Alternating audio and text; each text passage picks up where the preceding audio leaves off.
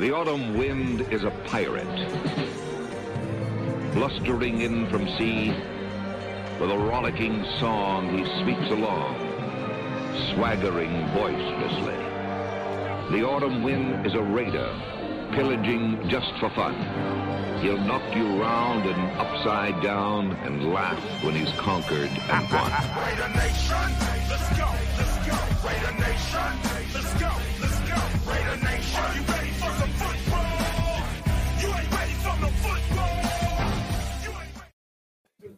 Pues estamos empezando este stream un poco de manera anticipada. Teníamos programado aproximadamente a las 7:15 tiempo de México entrar al aire y son las 6:57. ¿Por qué? Porque los Raiders acaban de brincar en el draft y van a escoger con la selección número 43, muy seguramente al safety Trevor Murray. ¿Qué te parece, Demian? Buenas noches, saludos, Max. ¿Qué te parece los Raiders brincando para hacer la selección del safety que muchos pensaban que si lo conseguían solo iba a ser en la primera ronda?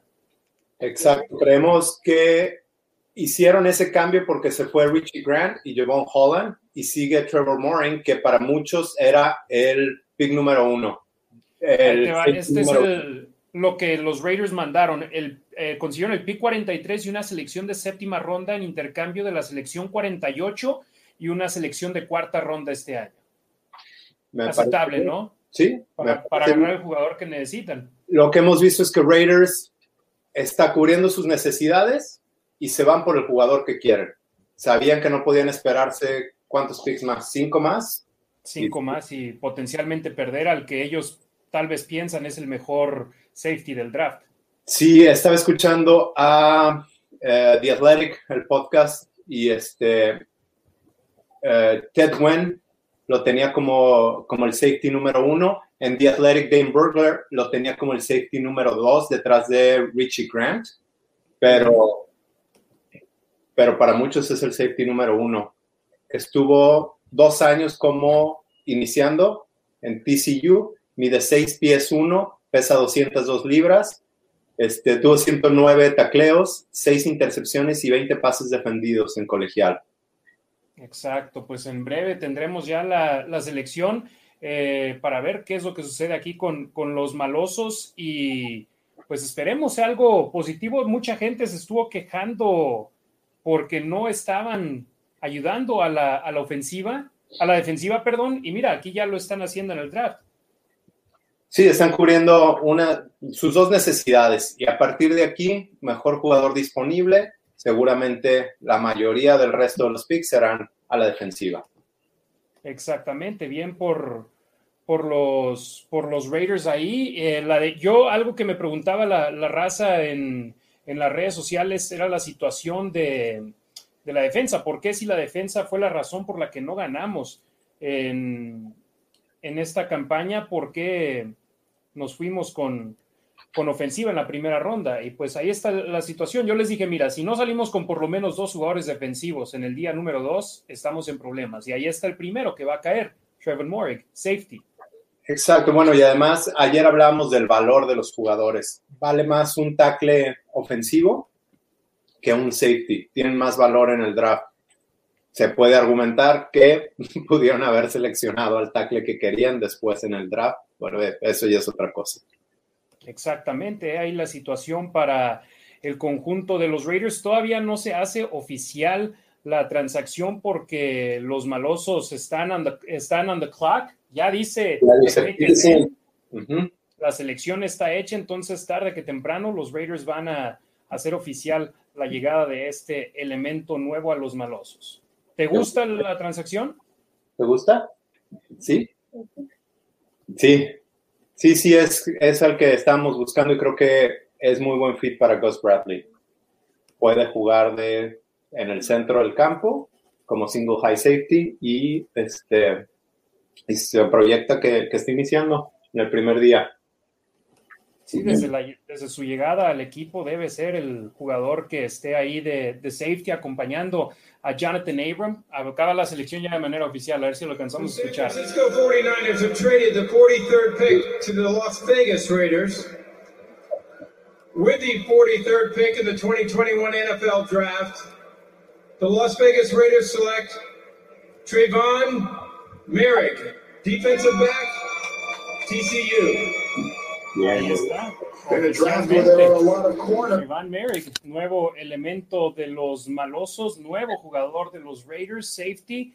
Eh, tuvimos que brincarnos y rápido. tener- tenemos programado tener a Ricardo Villanueva, colaborador de Máximo Avance, acá con, con nosotros y pues se nos adelantó la situación. Todo, te- teníamos programado 7:15 a entrar a- al, al aire y mira nada más, ya Tienes estamos. correr. Oye, Exacto. ¿viste ahorita el draft room? Gruden se veía exhalando así como que lo logramos y también Mayock está como contento, como descansando ya. conseguimos lo que necesitábamos y ahora a ver qué dicen las, las críticas por parte de los que no querían esta situación de los Raiders. Y mira, a final de cuentas, para todos los que decían que potencialmente era un reach de que los Raiders se fueran por este jugador, por eh, Alex Leatherwood, perdón, en la primera ronda, ¿por qué no un safety? Ahí consiguieron al safety que, que querían. Se cubrieron las dos necesidades que, que como fans queríamos, las necesidades del equipo están cubiertas. Efectivamente, noticia de último momento, los Raiders tienen a Trevon Moore, un eh, safety de la Universidad de TCU, 21 años de edad, cumple 22 años el 19 de junio, un metro 88 de estatura, 92 kilos, eh, buenos números para, para un jugador del nivel colegial, ¿no? Sí, Está apenas entrando ya al, pro- al nivel pro. fue, del, fue seleccionado como eh, el segundo, del segundo equipo de All American. Este, ganó el Jim Thorpe Award al mejor defensivo del año, el año pasado. Tuvo nueve pases defendidos, dos intercepciones en 2020 y 62 tacleos, 11 pass breakups, cuatro intercepciones en 2019. Fue el segundo en el equipo. Muy bien, ahí datos interesantes sobre este nuevo elemento del conjunto de los malosos, Trevon Morig, que se une a Alex Leatherwood como los dos jugadores al momento elegidos por los malosos en el draft 2021 de la NFL. Ya lo decíamos que la defensa iba a ser prioridad en este día para el conjunto de los malosos y temprano hicieron un movimiento que yo había pronosticado desde que salimos del aire ayer, que iban a brincar en el draft porque también Jeremiah Augusto Coramoa sigue disponible. Eh, tenemos ahí a Trevon Morig, que los Raiders ya es parte del conjunto de los Raiders, ahora solo falta que firme su contrato, pero ya los Raiders tienen un safety, ya ahí mejoran de inmediato su defensiva, ahora hay que ver si puede funcionar, porque también podemos decir que los Raiders hicieron draft a un safety hace unos años, Carl Joseph, que no les funcionó de buena manera. Ahora está de regreso con el equipo en un contrato de un año que es uno económico, digámoslo así, un contrato que para nada sería como si hubieran ejecutado la opción de quinto año para Correcto. permanecer con ellos. Entonces, eh, Trevon Moore, nuevo safety, los Raiders haciendo mejor a su defensiva rápidamente en este día 2 del draft 2021 de la NFL. Ahora, ¿qué sigue, mi estimado Demian? No, no pudimos ni platicar sobre la previa porque eh, te- estábamos nosotros detrás de escenas platicando y a ver qué, qué sucedía y de repente, ¡pam! Tuvimos que correr. A ver, Tuvimos que correr y entrar. Por Por ahí- cierto, qué bonita gorra tiene Max, ¿eh? sí. Eh, me lo iba a poner y dije, no van a pensar que nos la estamos cambiando, porque en el flyer que pusiste tú tienes esa gorra. Los dos tenemos la misma gorra. Exacto, sí, sí, sí, por, por eso, se- por eso le estoy echando porras. Sí, lo sé. Este, a ver, por ahí nos preguntan que expliquemos el cambio del draft. ¿Podrías explicar cuáles fueron las selecciones que se enviaron? Y Sí, vamos. Raiders vamos ello. recibe, o sea, se envía la 48 que tenía Raiders en esta segunda ronda y se envía la cuarta selección, ¿correcto?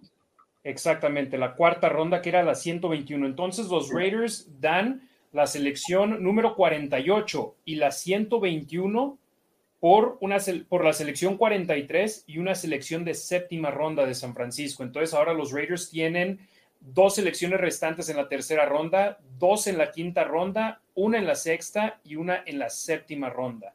Y yo creo que todavía pueden hacer movimientos, ¿eh? Ahora, yo creo que esas de séptima ronda, yo no quiero sonar grosero, pero siento que no vale. A veces tienen más valor los undrafted free agents y creo que esa la pueden empaquetar con una sexta o con alguna otra para moverse más arriba.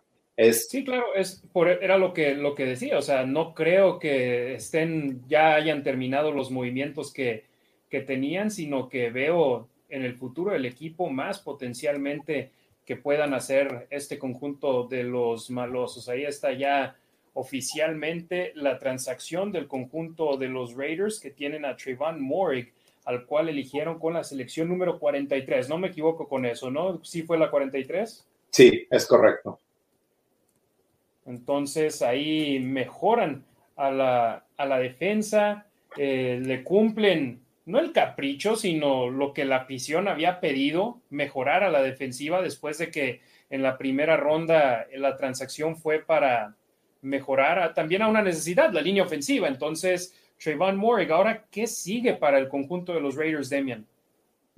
que sigue reforzar la defensa. Yo creo que eh, Trevon Murray puede, puede ser el comandante de la defensiva allá atrás, pero se necesita un alfa, ¿no? Alguien que realmente los equipos contrarios, los equipos ofensivos tengan que planear en contra de ese jugador. Alguien estilo Aaron Donald, Khalil Mack, no necesariamente estoy hablando de un liniero defensivo, puede ser un linebacker, pero alguien en el cual el coordinador ofensivo tenga que estar pendiente de dónde se encuentra ese jugador en el campo o es mover sus piezas para que, para que el resto de la defensa haga su trabajo. Creo que eso es lo que necesita Raiders.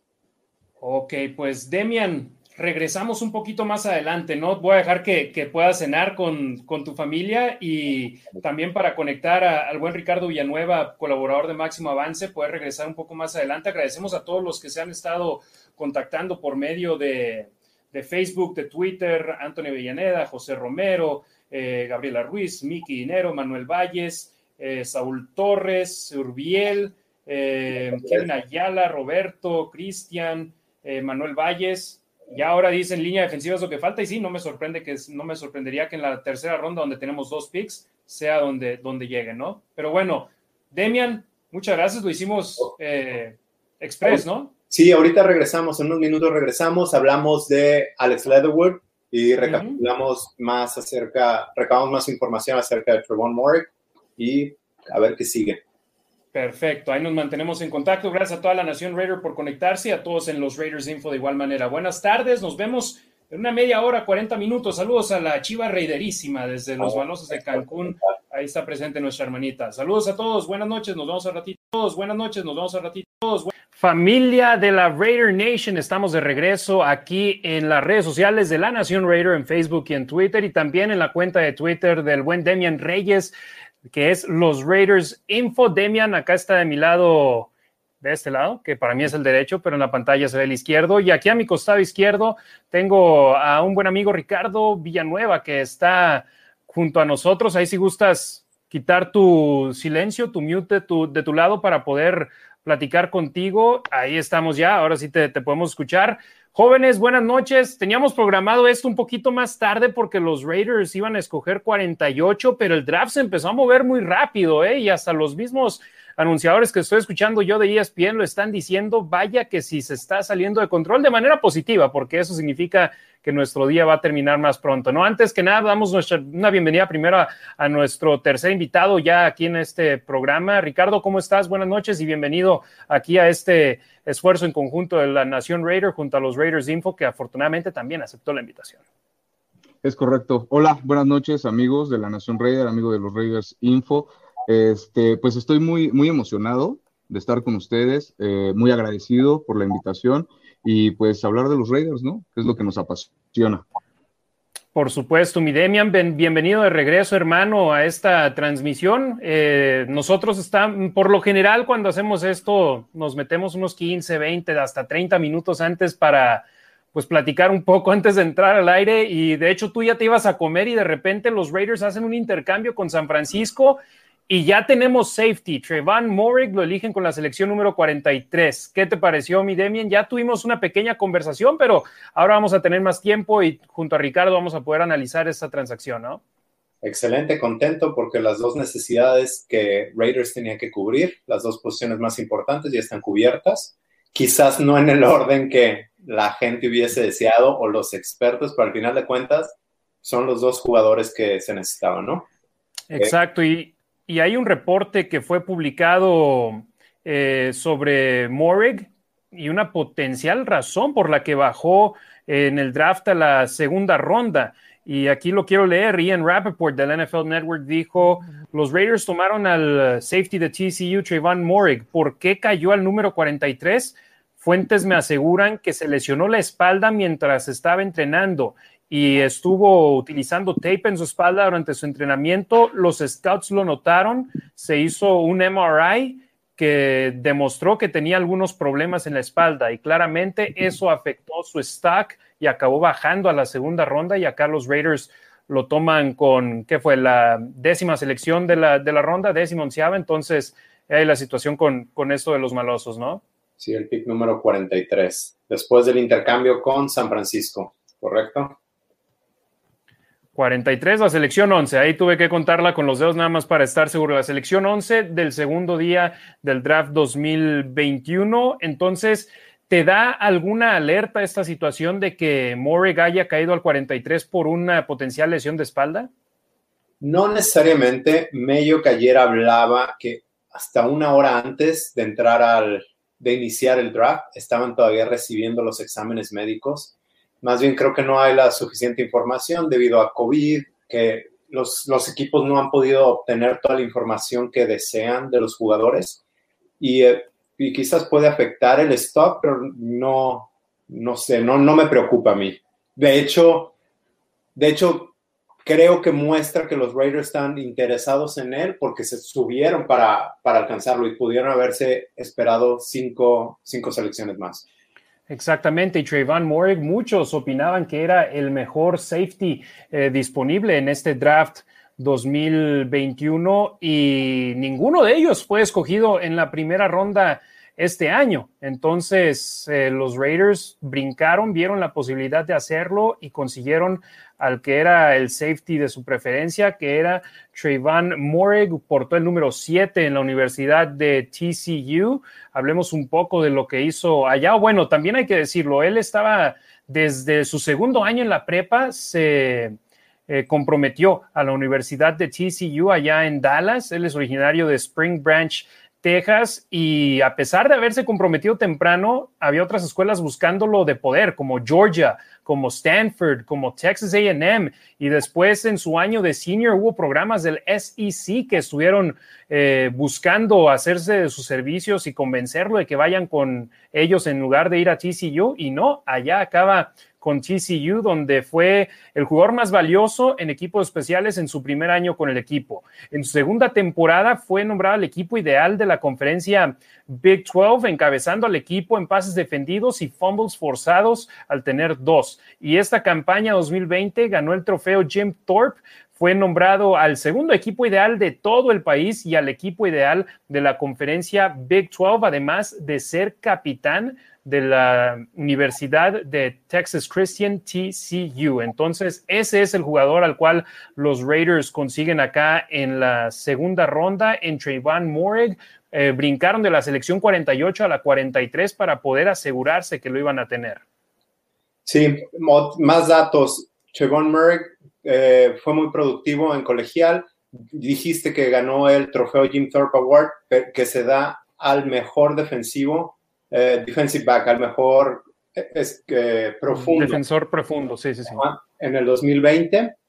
Eh, en dos temporadas tuvo 26 pases defendidos, 6 intercepciones en, en un total de 22 juegos. hablabas de high school, fue cornerback y receptor en high school.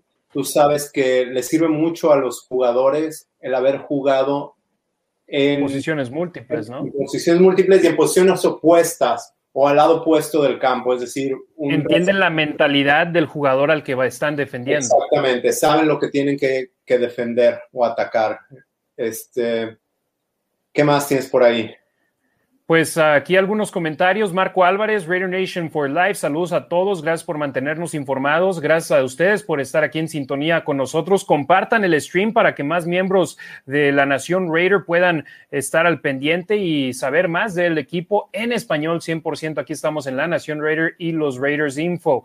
José Quintero, hola. ¿Qué tal juega el nuevo safety? ¿Es mejor que Abram y Joseph? Pues juega safety, pero no exactamente la misma posición de safety de Abram, que es más un strong safety, ¿no? Y eh, este nuevo chavo Morig, él es free safety. Free safety será el capitán, bueno, no capitán, el que va a liderar la defensa, el que tiene que acomodar a los jugadores atrás. Efectivamente, Gallo SH, si Caleb Farley con todas sus cuestiones de salud terminó saliendo en primera ronda y en una posición tan física como esquinero, Morig luce muy bien y yo creo que estará bien. Esperemos y ese sea el caso con Trayvon Morig, ¿no? Oye, eh, ayer la gente estaba un poco decepcionada por la selección, pero creo que... Un poco lo estás diciendo de manera muy tranquila, ¿no? Un mucho, diría yo. Sí, pero se cubren las dos necesidades del equipo, ¿no? Y por ahí, Sin duda. Vic Tafur al inicio de, de, sus proyecciones tenía estos dos jugadores para Raiders en orden distinto.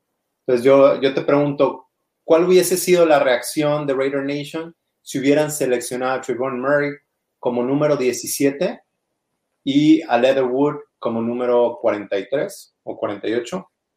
Me parece no hubiesen dicho absolutamente nada al respecto y hubieran celebrado esa situación, pero mira, el tiempo solamente nos da para poder tener una perspectiva sobre la situación y los Raiders estaban muy mentalizados en que Leatherwood era su jugador. Lo dijo eh, Mike Mayock sobre Leatherwood, que era el jugador favorito de la posición de línea ofensiva de Tom Cable, el entrenador de esa posición para, para los Raiders. Y Cable ha hecho un trabajo extraordinario con nuestra línea ofensiva. Entonces, eh, si él lo pidió, si él dijo que ese era el mejor jugador para él, se lo acabaron dando y ahora también consiguen al jugador de defensa secundaria que querían de safety. Entonces, el orden de los factores no altera el producto aquí, ¿no? A final de cuentas tienes a los dos jugadores que, que, ellos querían, que los tenían en la parte más alta de su, de su board y los Raiders aquí están con cubriendo dos posiciones de necesidad, que eso es lo más importante.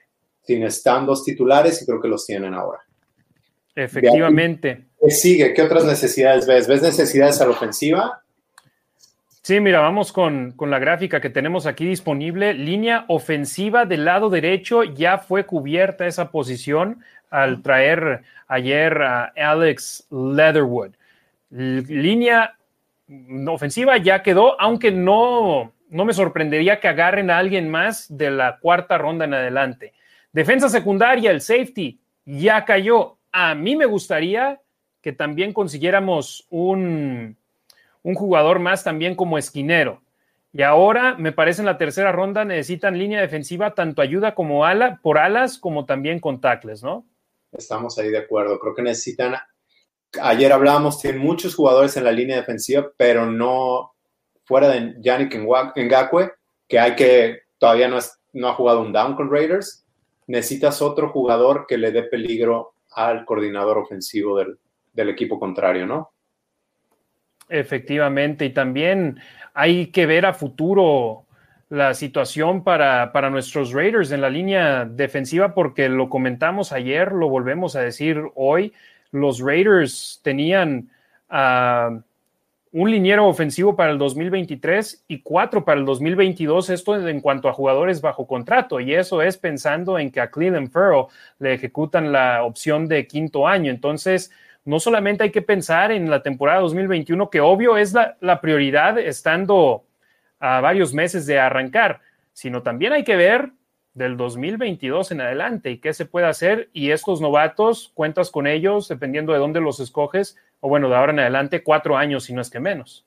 Estoy de acuerdo contigo. También creo que los linebackers es una situación similar. Si tienes a dos titulares bajo contrato que las, le estás apostando mucho dinero, pero después de ellos, ¿a quién tienes? Tienes a Nick Morrow, contrato por un año, y a jugadores no probados, Jevin White, Tanner Muse. Entonces, quizás darle, si te encuentras otro buen linebacker, ir por él, ¿no? Sí, alguien que te gusta, alguien que te ha llenado el ojo, pues puedes continuar con, con ese jugador y poder elegirlo en el draft y darle espacio. Vamos a ver ahora lo que tienen los Raiders todavía disponible. Seguimos en la segunda ronda, es el pick 61. La tercera ronda puede estar ya cerca para el conjunto de los malosos.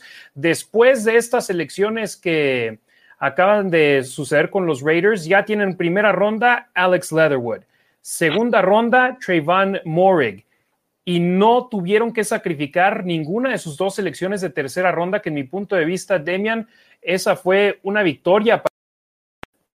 Sin duda para mí, eso es un triunfo para el equipo, no tener que deshacerse de una tercera ronda. Se deshicieron de una cuarta ronda y recibieron la selección número 7 del draft de eh, San Francisco con la selección número 229. Entonces tienen dos picks más hoy, dos más en la quinta ronda el sábado mañana, la sexta ronda que es el pick 200 y ahora la ronda número 229 que es del número, la última de los Raiders en estos momentos, que tú me decías, estamos platicando fuera del aire, o no me acuerdo si fue al aire, que la verdad las séptimas rondas no te convencen, pero que a final de cuentas puedes usar como una, un chip para cambiar con otros equipos, ¿no? Correcto, puedes empaquetar la sexta y la séptima y moverte más arriba, o a lo mejor 5, 6 y 7 y moverte otra vez a la 4. No tengo el valor de los picks ahorita, pero puedes empaquetarla para tener una mejor selección.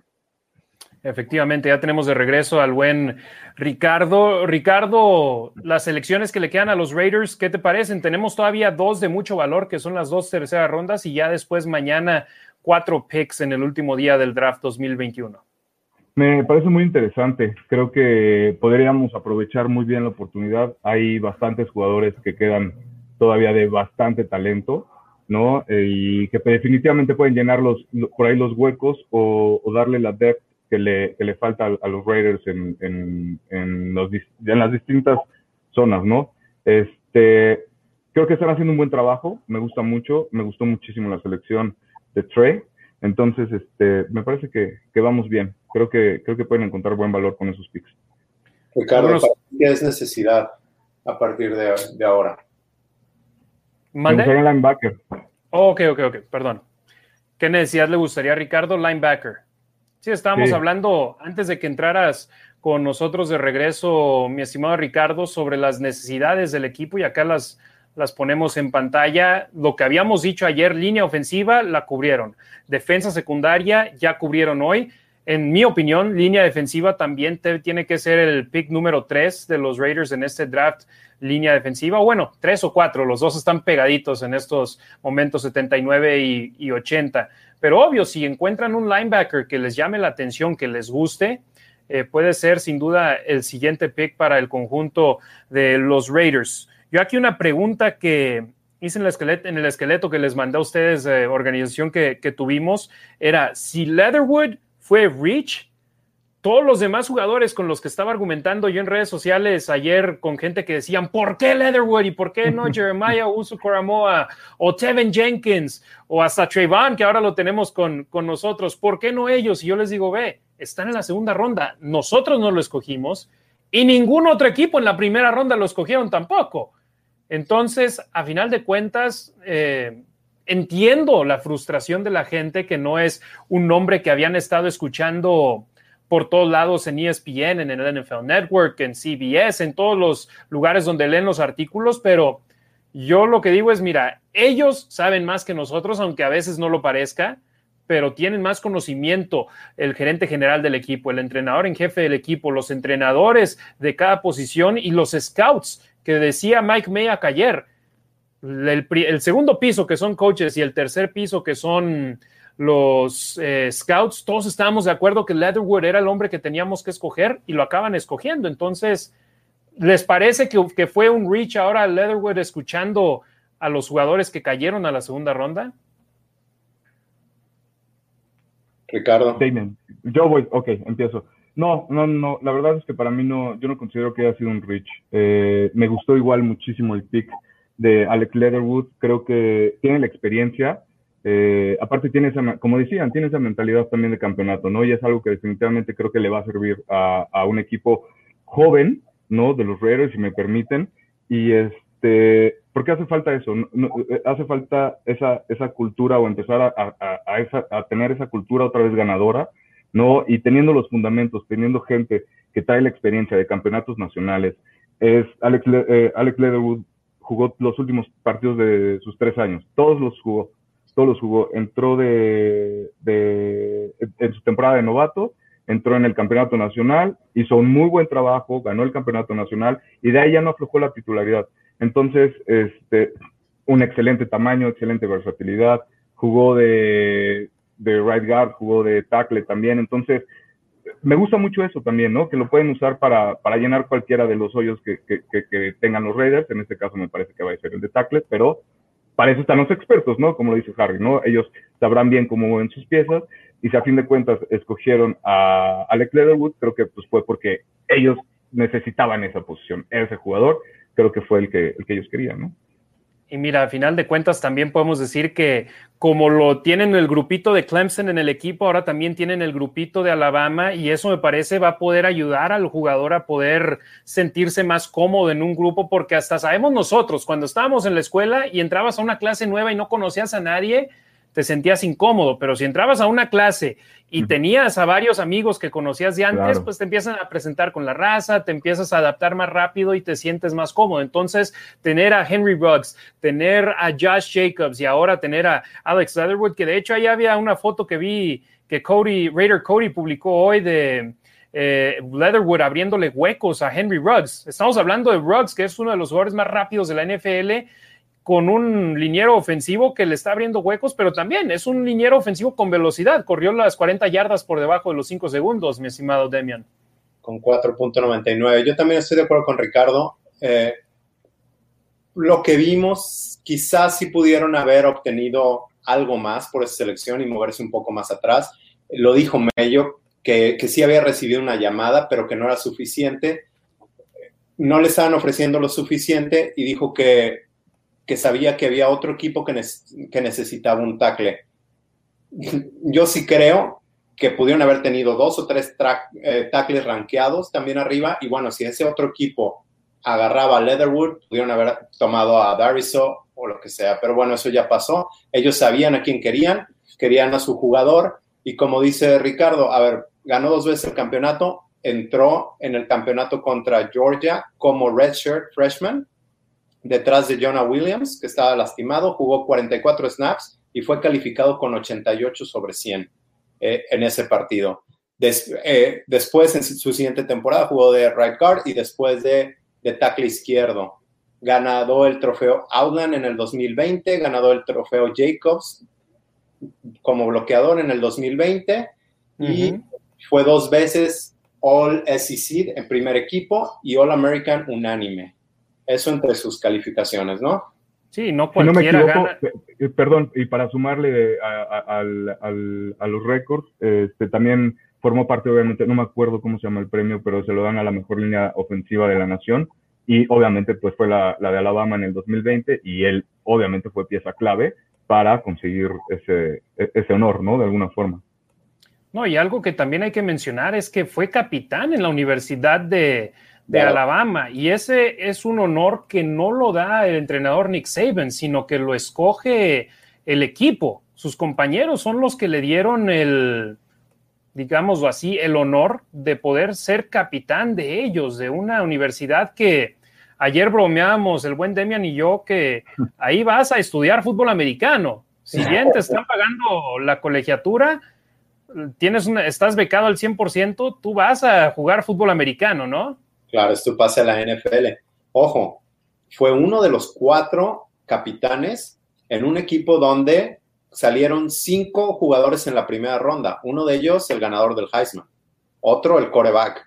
Y el otro que se lesionó, que se decía Devante Smith con Jalen Waddle, decían que si no se hubiera lesionado, Waddle hubiera ganado el Heisman.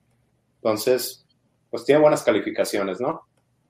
Exactamente, Alex Leatherwood, la primera selección de los Raiders en este draft 2017. Ahora ya tienen uh, un jugador más, Trayvon Morig. Está la selección en esos momentos número 63, así que quedan solamente dos picks en la ronda número 2 y pronto ya estaremos también hablando sobre lo que sigue para el conjunto de los Raiders. Veamos, a, de regreso acá al orden que teníamos. Tú colocaste, mi estimado Demian la, línea ofensiva, ¿no? Colton Miller, Richie Incognito por el costado izquierdo. En el centro, Andre James, con Nick Martin. Nick Martin de suplente.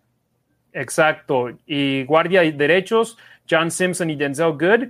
Tackle derecho, Alex Leatherwood. Y de hecho tenemos declaraciones tanto de del buen Alex Leatherwood como de Mike Mayak. Les pregunto a ustedes, ¿a quién quieren escuchar primero? A Leatherwood. Sí, definitivamente. Vamos con el nuevo jugador de los Raiders. Está en inglés, pero tiene los subtítulos en español para que lo- los puedan leer. Um, yes, I was um, in contact with them, but uh, by no means was I surprised. Uh, I'm not like I'm not the type of dude to fall into like the media hype, mock drafts, and all that good stuff.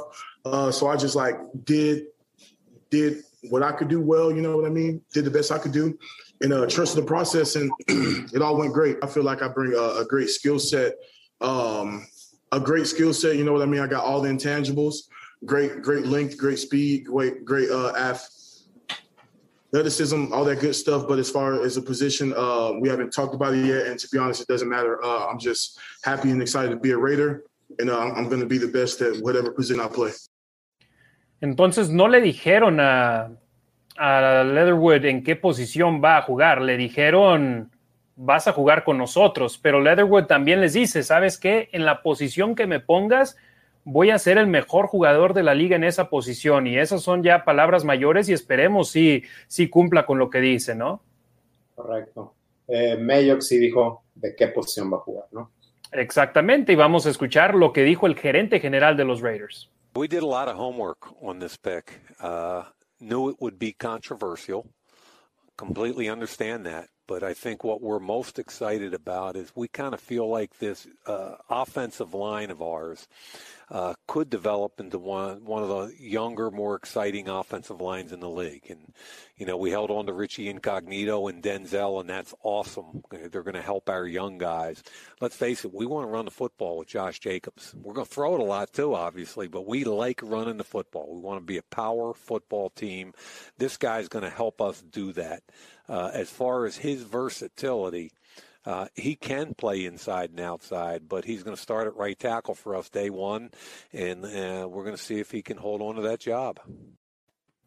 Ahí las declaraciones del gerente general Mike Mea que dijo, va a ser nuestro tackle derecho desde el primer día que llega a nuestro edificio. Entonces, eh, platicaba en una entrevista que me hicieron hoy a mediodía que eh, Leatherwood es más fácil para un jugador cambiar de tackle izquierdo a tackle derecho, de, ir, de cubrir el lado ciego del mariscal de campo al costado derecho, que para hacerlo del derecho al izquierdo. Entonces, la transición va a ser más sencilla. Ya ha jugado del lado derecho como guardia, entonces tiene la experiencia en, en, ambas posiciones. Ahora la única diferencia va a ser que de tackle derecho, que no ha jugado anteriormente, va a ser donde va a estar, pero ya ha sido tackle, ya ha sido guardia, jugó en la mejor conferencia en todo el fútbol americano colegial de la NCAA, FPS, eh, increíble lo que hizo con ellos, dos veces campeón nacional.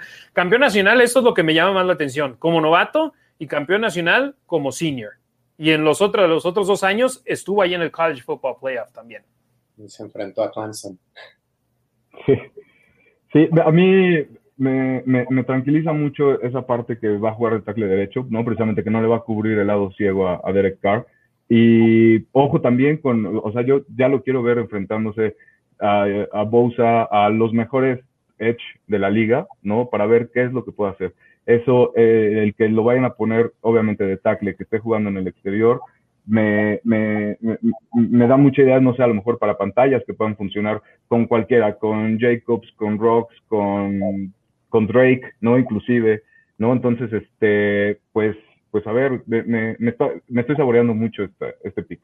Ahora, sí, había, lo que había expertos que decían que es el mejor liniero ofensivo pa, en contra de, para el ataque terrestre, perdón, en todo el draft, entonces eso para los Raiders nada más están frotando las manos diciendo, ahora no tenemos nada más un corredor, sino dos, entonces vamos a correr el balón y vamos a hacer que el reloj se agote, algo que no pudieron hacer en el segundo partido contra Kansas City, que de haber sido más eficientes, pudieron haber ganado el juego de esa manera, ¿no?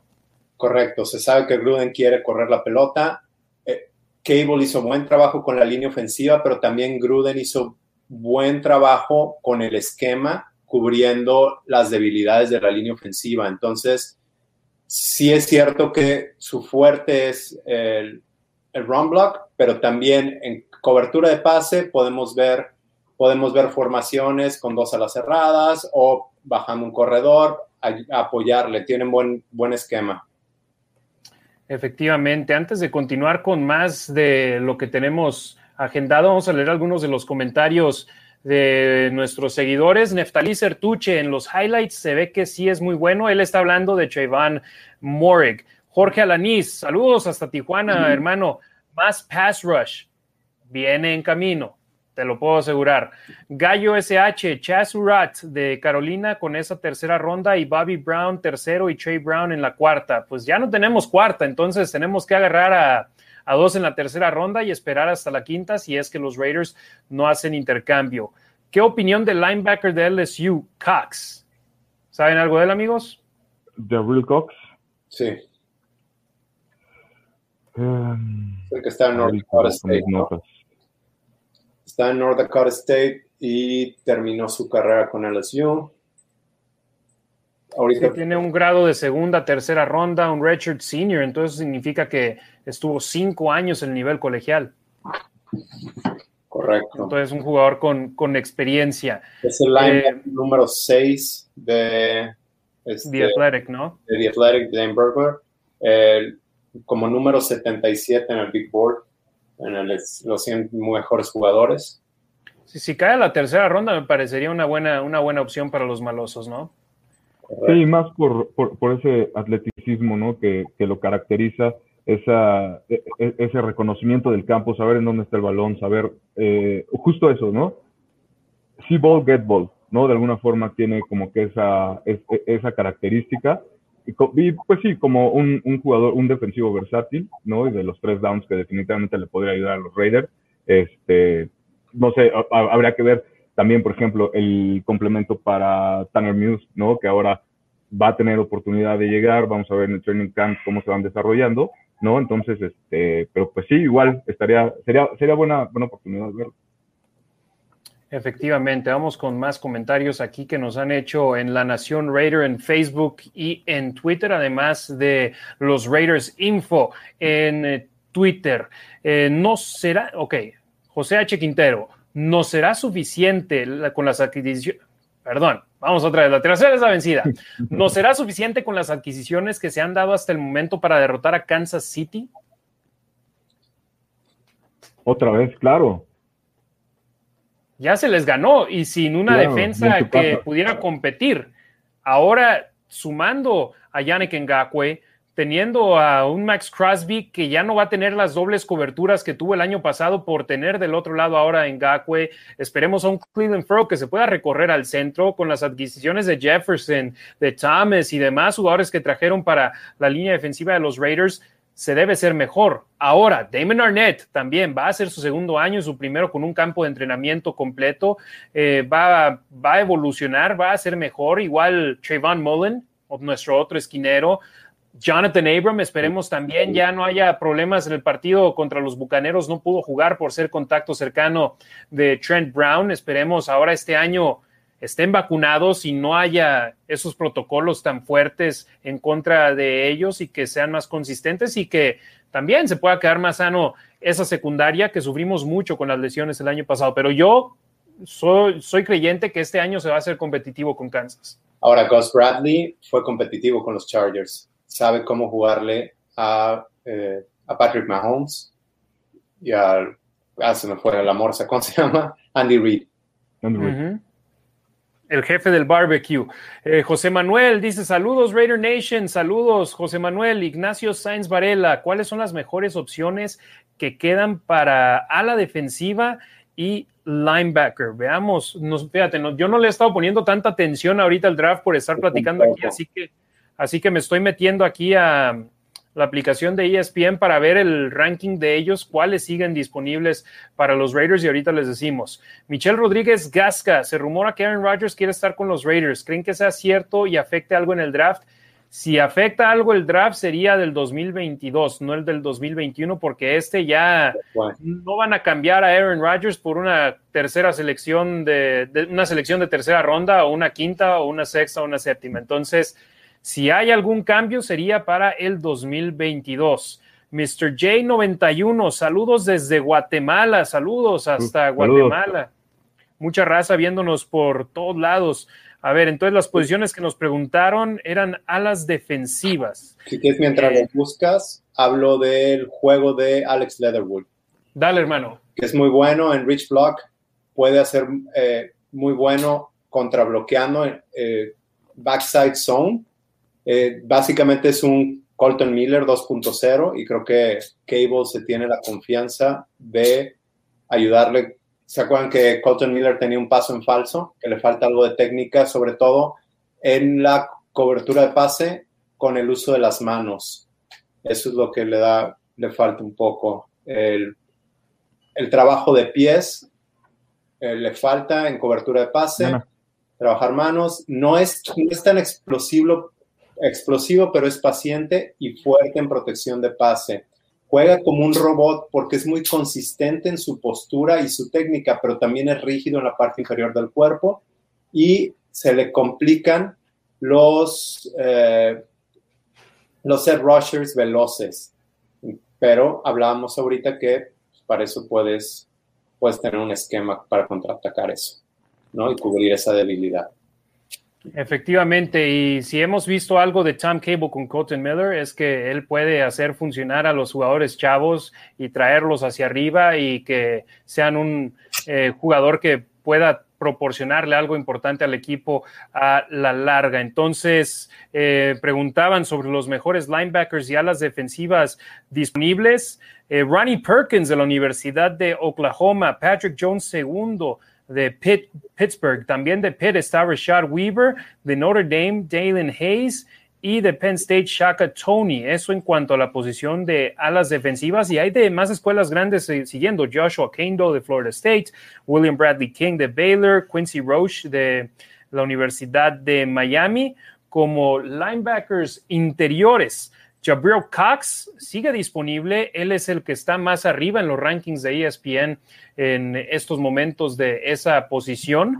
Eh, Chaz Surratt de North Carolina, Dylan Moses de Alabama, que he escuchado buenas cosas de él, Monty Rice de Georgia y Ernest Jones de South Carolina, pura universidad de conferencias de poder ahí en el top 5 de linebackers interiores. Linebackers exteriores, Chris Rum segundo de, Duke, Joseph Osai de Texas, que también habíamos escuchado de él, Baron Browning de Ohio State, Ederson Smith, que es de escuela chica en Northern Iowa, y Hamilcar Rashed Jr. de Oregon State, que si bien es escuela chica de la Universidad de Pac-12, sigue siendo una universidad de poder en conferencia grande. Entonces, eh, pues ahí la situación con, con estos eh, jugadores, los mejores disponibles en las posiciones de defensa. Compa Marines dice Dylan Moses, Bobby Brown tercero, Thomas Graham está pasándonos sus nombres. Tenemos ahora, eh, Demian, algunos jugadores que los expertos tenían en su mock draft que publicaron tarde, ayer en la noche o temprano hoy en la mañana. De NFL.com, Lance Zierlin tenía a los Raiders tomando en la segunda ronda a Joseph Osai. En el mock draft de Sports Illustrated hecho por Gary Gramling y Connor Orr, tenían a los Raiders yendo con un tackle defensivo, Davion Nixon en la segunda ronda. Como linebacker, Pete Werner en la tercera ronda y en la tercera ronda también Jackson Carmen, que es guardia. Ajá, ya se fue, ¿no? Creo que es el de Clemson. Ya. Chris Trapasso de CBS, línea defensiva, Levi Onwuzurike de segunda ronda, Baron Browning, linebacker, tercera ronda, y línea ofensiva, Drew Dalman de tercera ronda. Y este señor no sé de cuál estaba fumando porque ve nada más. De Sporting News, Vinny Ayer tenía los Raiders tomando a Wyatt Davis, guardia, segunda ronda, a Josh Myers, que es guardia y centro, en la segunda ronda, y a Tommy Togiai en la tercera ronda también. O sea, pensaba que los Raiders iban a escoger linieros ofensivos en sus primeros tres picks de- del draft. Sí, no, no sabía las necesidades del equipo. Yo tengo que en la tercera ronda, o bueno, desde la segunda ronda, eh, Raiders debía de ir por Carlos Basham Jr. de Wake Forest. ¿Sigue disponible? Creo que sí, ¿no? Mm, veamos. Bueno, Joseph, Joseph Osai, que estaba proyectado en segunda ronda, ya comenzó la tercera ronda y sigue disponible. Uh, Javon Holland se fue. El tackle defensivo Marlon Tuipolotu de USC, Jabril Cox, linebacker, tackle defensivo Milton Williams de Louisiana Tech, Andres Cisco ya se fue, este, Ronnie Perkins, Edge, son los que tengo aquí de Athletic. Sí, exactamente, y hay movimiento por todos lados en esta situación. No sabemos quién va a acabar siendo elegido por los equipos, pero pues a final de cuentas es lo que es la, la gran cosa de este draft, porque leía un tweet que habías publicado tú ayer, mi estimado Demian, de, compartiendo de Vinny Van Señor, que decía, pues todos estaban de acuerdo con lo que era la primera ronda, pero a partir de la segunda ronda, de la primera mitad de la primera ronda, fue, fue casi todos le latinaron, pero ya a partir de la segunda mitad, los mock drafts, haz de cuenta, es como si fuera un bracket de esos de la, del torneo de la NCAA de básquet colegial. Lo rompieron porque pocos les estaban, pocos les estaban atinando. Y eso es, es lo que yo también veo un amigo que, que decía, eh, un ex comentarista deportivo me decía, pues es fácil poder predecir los primeros 15 o hasta la primera ronda, pero háblame de, de, la tercera ronda, de la cuarta ronda, de la quinta ronda, ya si le atinan a esos, que también me pasen los números de la lotería, del melate. claro. O sea, ya ahí es donde se pone más complicada la situación y, y los equipos, ellos, a diferencia de nosotros que nos enfocamos más en los primeros dos días, ellos están viendo para tres días completos y para tener de seis a ocho picks en total, ¿no? Y poder trabajar los teléfonos y saber cuándo moverte para arriba o para abajo dependiendo de los jugadores que tengas. Se ve el quarterback Kellen Mond de Texas A&M a Minnesota. Bueno. Ahí está. Tiene todavía a Kirk Cousins, ¿no? Sí, cierto. Dicen que es muy buen proyecto, Kellen Mond. O sea que te la juegas. Oye, y hablando de eso, yo tengo un tema. Dime. Ayer comentábamos, dicen que los jugadores de primer ronda es donde te la tienes que jugar, ¿no? Alguien que, que tenga un techo alto. A lo mejor eh, en inglés tú sabes la frase low floor, high ceiling. Uh -huh. Entonces, Raiders, te voy a dar algunos nombres, ya Marcus Russell. Tenía un high ceiling, ¿no? Podía lanzar y que muy buen brazo, bla, bla. Y al final de cuentas no funcionó. Llegó un momento en que yo yo personalmente me cansé que le apostaran por, es que este jugador tiene mucho potencial y es que su atleticismo da para que sea una superestrella. Yo dije, ya dame jugadores de fútbol. No me importa si mide, pesa más, lo que tú quieras. Quiero jugadores de fútbol. Últimamente Raiders ha seleccionado eso. Twillen Farrell, eh, jugadores en los cuales puede confiar y a lo mejor su techo no es tan alto. A lo mejor ellos no te, Cleveland no te va a dar 20 sacks en una temporada, pero va a estar constante y ahí ha estado, ¿no? Y ahora con Leatherwood se fueron a lo que la gente pide, lo que la gente espera de un primer ronda, que a lo mejor tiene mucho más potencial. Y lo escuchaba también de los de Tape Don't Live. Darrison o Slater, sabes que está, está pulido, sabes que tiene muy buena técnica y ya está perfecto. Pero ¿qué más le vas a sacar? Y a Leatherwood creen que le pueden sacar más. Entonces, a ver, o quieres, quieres a alguien con más potencial o quieres a alguien que ya esté, pues hasta donde va a dar, que sí te va a cumplir, pero quizás no va a ser superestrella. Sí, no, y es ahí la situación. Los Raiders necesitan una superestrella en la, en la defensa en los primeros siete, entre linieros, linieros defensivos y linebackers. Este año el que había, que en mi punto de vista era Micah Parsons, lo escogieron cinco selecciones antes que los Raiders. Entonces, ahí dices, ok, ya no está la superestrella disponible, vámonos con lo siguiente que sí necesitamos cubrir, que es un liniero ofensivo, que no es el pick sexy, que no es el pick que a todo mundo le va a abrir los ojos, pero que necesitas tener a cinco jugadores protegiendo a tu mariscal de campo y abriéndole huecos a tu corredor. Entonces, eh, si estuviese disponible Michael Parsons, yo estoy casi seguro que lo hubiesen elegido los malosos. Entonces, se van dependiendo de cómo esté su tablero. Y su tablero, estoy seguro, tenían a Micah Parsons más arriba de, de Alex Leatherwood. Y mira, te, te digo algo, si Penay Sewell, Suo, hubiese estado disponible para los Raiders en 17, aunque estuviesen enamorados de Leatherwood, lo hubieran tomado. Pero los Raiders no fueron equipo top 10 en cuanto a pick este año y qué bueno, eso significa que estamos mejorando y que no estamos otra vez escogiendo de las peores selecciones del draft en cuanto a récord malo en la campaña pasada. Entonces, obvio, va a haber 10 jugadores que van a ser superestrellas desde su primer año, que son elegidos arriba, y los Raiders no quisieron sacrificar su futuro para subir a escoger uno.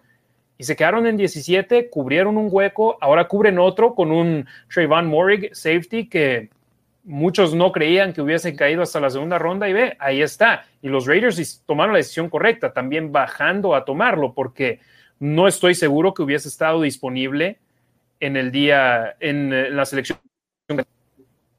La selección 48, correcto. La siguiente. Entonces, dale, hermano. Estoy en CBS Sports. Dicen que las necesidades de Raiders son línea defensiva, linebacker, edge. Entonces supongo que línea defensiva se refieren a defensive tackle, linebacker, edge y cornerback. Yo creo que ahí estamos. Yo creo que las siguientes, los siguientes dos picks van a ser defensivos. De acuerdo. Debe ser. Sin duda, eso, eso es lo que deben de estar pensando los Raiders, ayudar su línea defensiva. Lo comentábamos desde ayer. Tienen a un liniero defensivo bajo contrato para el 2023, cuatro para el 2022 y, este, y en esos momentos, ¿qué tienen, Demian? ¿12 disponibles? 13, 13 Tre 13 bajo contrato para el 2021. Entonces, de esos, nueve no están bajo contrato el próximo año. Entonces, necesitas también pensar a futuro y draftear a un tackle defensivo, draftear a alas defensivas, draftear ayuda para futuro ahí y ya después también esquinero debe ser posición de necesidad, linebacker debe ser posición de necesidad, porque a la ofensiva yo en realidad, a excepción de que estén enamorados de gran manera con un jugador que puede ser baluarte a futuro, no creo que deben de escoger ofen más ofensiva en este draft. Sí, no, yo creo que no. A quizás al final, en sexta, séptima ronda, algún corredor, ayer lo hablábamos, eh, uh -huh. para dejar ir a Richard y liberar sí, un poco sí, sí. de cap. Eh, no sé. Que te sale un poquito más barato de lo que cuesta actualmente este jugador que escogimos que hace cuatro años, me parece, que estaba, o no, 2016 ya estaba jugando. Entonces ya lleva tiempo en la liga y obvio un contrato de novato es más manejable que uno de, de veterano en la NFL. Eh, vimos varias calificaciones de la prensa para lo que fue la selección de Alex Leatherwood, mi estimado Demian, y vamos a compartir algunas aquí con la gente que nos está sintonizando en, en, este, en este stream habla, hablando 100% de los Raiders, tenemos otros equipos, pero eh, en esos momentos nada más Raiders porque son el equipo de nuestro corazón y antes también damos, eh, tenemos de regreso a, al buen Richie, Ricardo Villanueva, que nos está acompañando. Eh, vamos a ver este, esta situación que les decía sobre los mock drafts, que no mock drafts, sino las calificaciones del draft para los Raiders en la primera ronda. Aquí está, sí señor. Esto es lo que muchos estuvieron poniendo. Chad Reuter de NFL tiene una buena calificación a los Raiders, un B, que viene siendo más o menos un 8, un 8.5 a la selección de, de, Leatherwood y tuvo su explicación. Dice: Yo proyecté que Leatherwood se iba a ir en la primera ronda hace un mes, así que no me sorprendió que su nombre fuese elegido y nombrado el día jueves. No esperé que fuese a ser seleccionado antes de que Tevin Jenkins y, y Christian Deresa, que todavía estaban en el board. Leatherwood tiene valor de primera ronda por su inteligencia, versatilidad, eh, su fortaleza y va a jugar en esta liga por muchos años y no tienen que batallar con su eh, nivel de maduración y su ética de trabajo. Simplemente mételo de taclo de guardia y deja que haga lo que sabe hacer. Ya veremos en el futuro si Deresa o Jenkins acaban siendo mejores jugadores que él, pero él le dio una clasificación de de 8 a 8.5 a los Raiders esta selección. Ya los demás que estuve leyendo no fueron tan caritativos con los Raiders, ¿no, Demian? Sí, yo leí que The Athletic le dio 6, eh, C, perdón. Este, ahorita Igual está que viendo, Alex Espinosa de Yahoo, que le dio C. Eh, ahorita está viendo CBS Sports, les dio B. Dice, I don't know, no me gusta este pick. No, no amo este pick. Pete, Pete Prisco es. Este, necesitaban ayuda y seleccionaron a alguien que para mí, en opinión, es de segunda ronda, es lo que dice Pete Prisco, pero ya tiene calificación de segunda ronda también. Sí, la mayoría le tenían a Leatherwood una calificación de segunda ronda. ¿Por qué? Porque su día en el tazón de los, ¿cómo le llaman al, al tazón de los novatos donde juntan a los mejores de la nación? Se me fue el nombre de, de la mente. El Senior Bowl. El El senior. Senior Bowl, exactamente. El Senior Bowl no le fue nada bien a Leatherwood, entonces ahí fue donde bajó sus clasificaciones. Nick Gray de, de Tennesseans, C menos. Peter Hernández de Just Blog Baby, una D. Y vi a alguien más que le puso una F y dije, caray, sí, no, no están, a la raza no le, no le gustó esta selección por parte de los Raiders, pero a final de cuentas, los que importa que les haya es al entrenador en jefe, a los de cocheo y ahí acabaron dándole a los Raiders buenas la, selección que querían. Vamos en el pick número 70, Carolina es el siguiente equipo en elegir los Raiders, como vieron ahí en el tracker abajo con nosotros, tienen la selección número 79 que agarraron de Arizona en el intercambio por el centro Rodney Hudson, en la número 80 estas dos las tienen hoy. 162 mañana de Miami, 167 de Seattle que agarraron por Gabe Jackson, la número 200 y 229, esta última de séptima ronda que tomaron de los 49ers de San Francisco, que por haber jugado mal el año pasado va a ser una de las primeras en, en la séptima ronda. O sea, prácticamente es como si fuera un valor de sexta ronda, ¿no, Demian? Exactamente. Y lo hablábamos hace rato, yo creo que la van a empaquetar por, para subir a obtener un jugador que quieran antes. En esos momentos, ya estando en, el, pues, en la selección 71 Nueva York, ya no creo que los Raiders vayan a subir, ¿no? Si sucede algo, tal vez bajan para tomar otra selección de tercera ronda y tomar algo, no sé, en la cuarta y cambian por una tercera y una séptima. O sea, yo veo, ¿tú ves a los Raiders subiendo en el draft en esos momentos, Ricardo? No, no creo, no creo. Yo creo que ya se van, van a, van a aprovechar lo que les resta, van a hacer el mejor análisis que puedan de aquí a que, a que toque otra vez, eh, que estén en el reloj. Y este, pero no, creo que, creo que ya tomaron a los jugadores que ellos querían y por el momento me parece que, que se van a quedar en paz, ¿no? De alguna forma.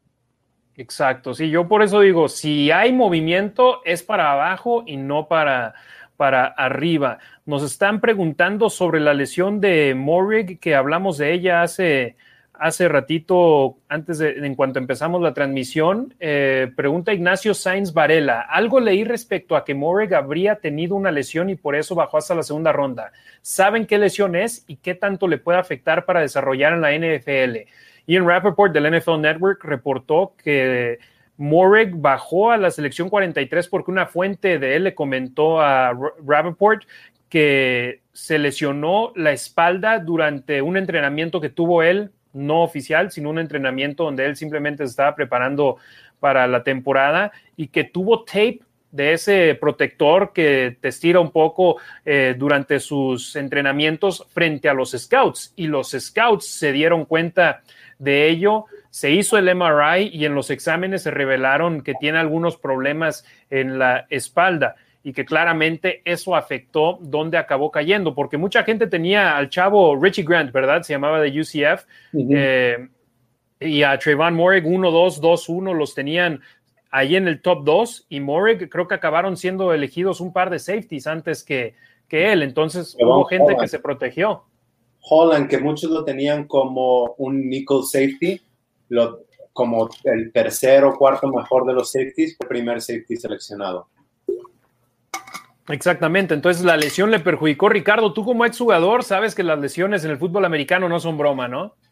Sí, claro, hay que tener muchísimo cuidado, ¿no? Con ellas y también muchísimo cuidado a quién se las expones, ¿no? En este, en este caso, obviamente, fue un descuido a lo mejor del jugador ver, los scouts están para eso, para ver cualquier pequeño detalle que les pueda dar información del, del jugador y ver si se inclinan o no, ver qué tanto les puede pegar, etcétera, ¿no? Entonces, pues sí, obviamente como jugador es súper importante tener el cuidado que tu cuerpo se merece y porque, digo, a fin de cuentas de esto vive, ¿no? Entonces, tienen que ser la mejor versión de ellos mismos para poder lograr lo que, lo que les pide el equipo, lo que lo piden los, los scouts y este, hay que tener mucho cuidado.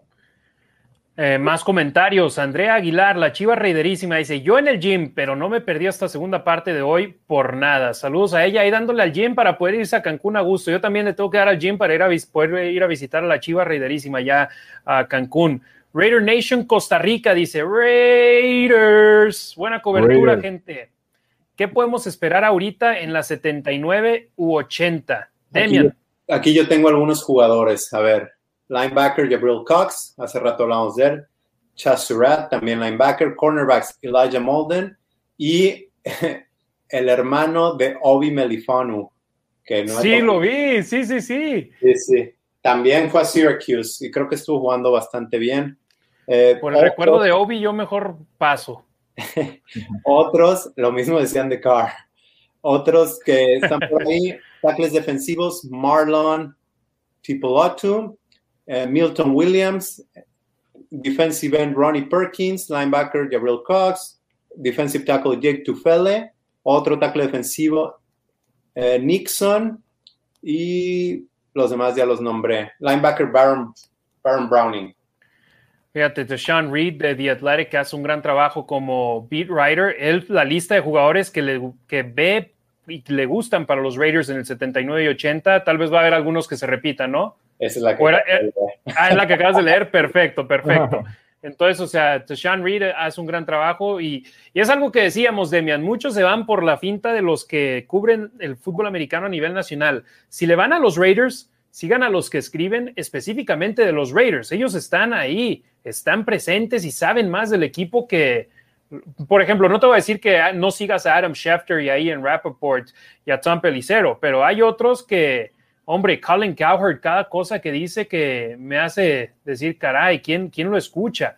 Eh, y él simplemente por querer generar controversia, ¿no? Sí, a mí me cae bien. Oye, pero ahorita que tomas ese, que tocas ese tema, es así como inicié mi proyecto, porque me di cuenta que las cosas, a ver, mucha gente en México ni siquiera sigue a estas personas que estás nombrando, siguen a los mexicanos. Entonces, estos mexicanos siguen a los nacionales de Estados Unidos, ya llega todo diluido y me di, me di cuenta mucho cuando estaban, cuando había los rumores de Carr, ¿no? O sea, nadie que sigue a Raider Nation o a los beat writers de Raiders está hablando de esto y estos otros están dando vueltas y vueltas y ya para cuando te llega eh, en español es teléfono descompuesto.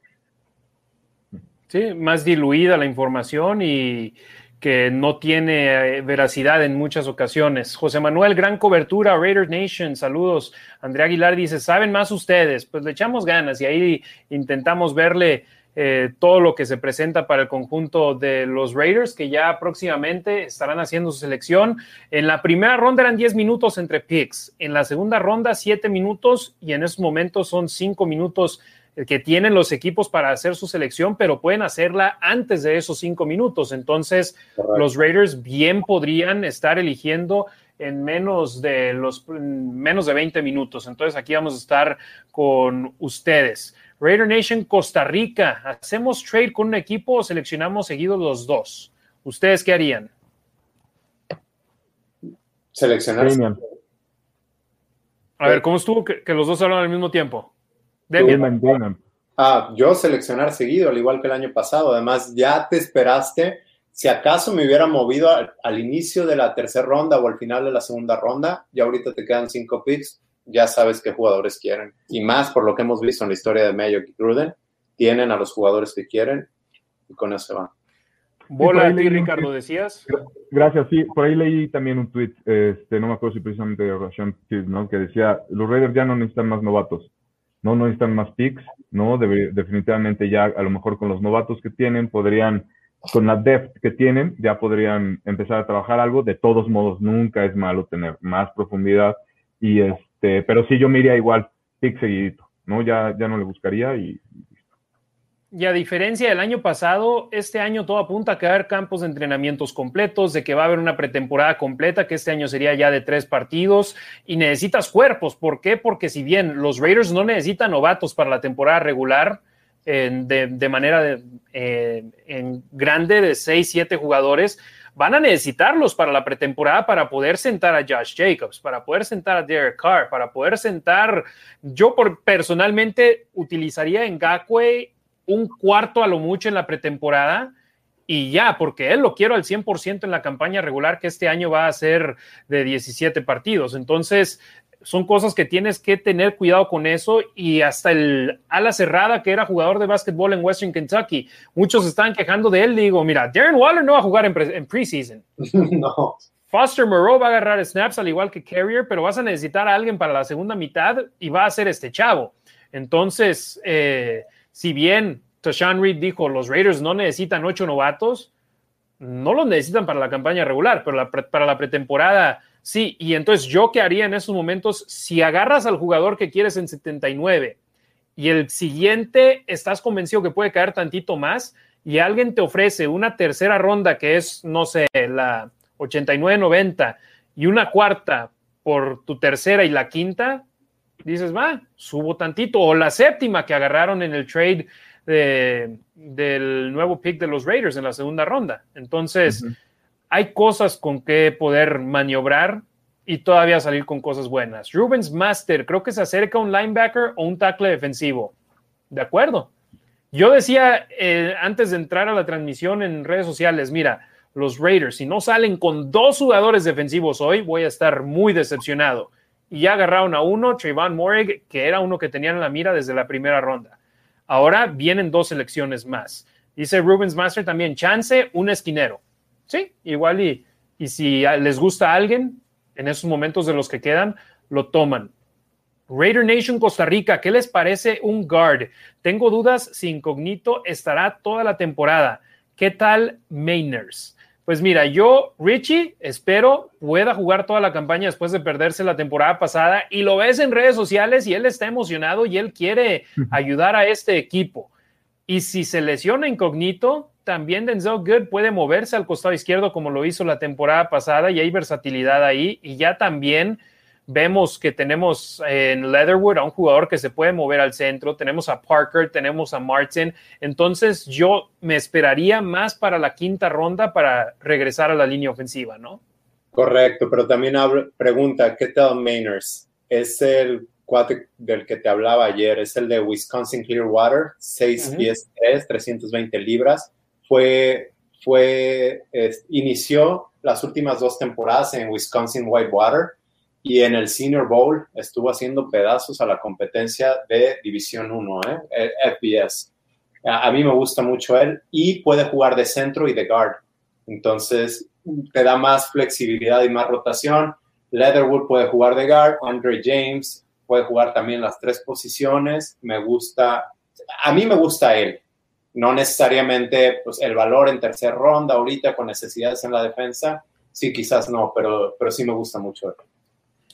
Eh, Ignacio Sainz Varela, ¿qué les parece? ¿Sería la opción de tomar en la en las 5 a Ian Brook como signal caller y darle gracias a Peterman, que cobra mucho para un tercer quarterback? A mí me gusta Ian Book. Ian Book eh, en, los, en, en los rankings me salía disponible con el pick número 200, que ya sabemos, ya hemos hablado del valor de esos. Si me gustan, no lo sé Peterman es proyecto de Gruden, ¿eh? Mira, ahí te va. Peterman, su salario es un millón veinticinco mil. O sea, es prácticamente. Es, es salario es, mínimo. Es el salario mínimo de un veterano. Entonces, es simplemente es quieren ver a alguien más, aparte de, de Peterman, que cuando lo vimos contra Atlanta, no que fue capturado dos veces en, el, en dos series ofensivas, en los pases que lanzó no se vio bien pero le gusta a John Gruden y parece que le gusta también a Derek Carr. Ya, ajá, ayer estábamos hablando que se la pasa pegado a Carr. Algo le debe estar aprendiendo, le gusta John Gruden. A mí no me parecería mala idea, obviamente que, que funcionara, ¿verdad? No lo sé si va a funcionar, pero que se pudieran deshacer de Mariota por el salario, lo que tú quieras, y que Peterman fuera un buen coreback 2 como lo fue Kubiak detrás de Elway. No sé, alguien que no juega, pero ahí está, como lo es, ¿cómo se llama? ¿Quién es este que era de Missouri? Eh, Chaparrón se la ha pasado de, de, backup en los Bears, en los, en los Lions. Jugan, fue el que jugó contra Raiders en Londres. Perdón, no. Mm, no sé, no lo ubico. No me acuerdo, pero Chaparrón, buen coreback, coreback 2, y ahí está en la liga estable, ganando mucho dinero. Efectivamente, pero bueno, pues ahí los comentarios, invitamos a que nos estén eh, haciendo sus preguntas, diciéndonos sus comentarios. Fíjate cómo cambian las cosas de ayer a hoy. Ayer cómo estaba la raza súper molesta con la selección de, del buen Leatherwood y hoy hasta tranquilos, andan todos contentos porque pues consiguieron ya ayuda para la línea ofensiva en Leatherwood y también el safety que necesitaban. Y yo observando algo, mira, cuántas veces los, los safeties se te hacen un poquito más caros cuando lo agarras en primera ronda, pero agarrándolo de, segunda ronda tal vez no te salga tanto y, y si el liniero ofensivo en realidad funciona y lo puedes tener esos cuatro años y luego la opción de quinto año y ya después poder agarrar la extensión, qué mejor, ¿no? Correcto, de acuerdo. Eh, Chase, dice... Chase Daniel es el quarterback. Ok. Chase Daniel. Pregunta Raider Nation, o no, Raider Nation Costa Rica dice, ¿estará dura la IFC West? De eso no hay duda. Rubens Master, ¿por qué no tomaron al linebacker de Notre Dame? Pues porque agarraron al safety, que era una posición de más necesidad en estos momentos. O sea, que querían.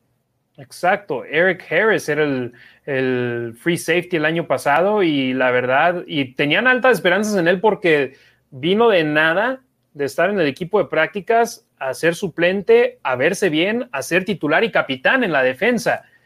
Pero no lo vimos jugar bien en, la campaña regular y perdió el puesto. Rogelio Rodríguez dice, Blaine Gabbert es el quarterback que mencionabas. No, Gabbert sí está un poquito más alto, alto ¿no?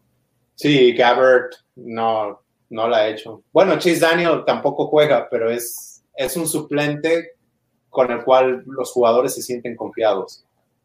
Y es más, vamos a ver cuánto gana Chase Daniel ¿Cuánto eh, de, salario, de salario anual. Y es, y es el que acaban de firmar los cargadores, ¿no? Para tener de suplente con, con uh, eh, Justin Herbert. Estaba entrenando en San Diego. Prácticamente, ajá, igual, igualito, un millón setenta y cinco mil, o sea, no, no sale caro para ellos, pero va a poder eh, aprender mucho. Ya va a la selección número 76 de Nueva Orleans, así que se acerca el momento de la selección de los Raiders que tienen los picks 79 y 80. Raider Nation Costa Rica, ¿qué pasará con Jalen Richard? En esos momentos sigue siendo parte del equipo. Quizás no sabemos. Sí, quizás se podrían deshacer de él para liberar cap, pero ahorita es parte del equipo.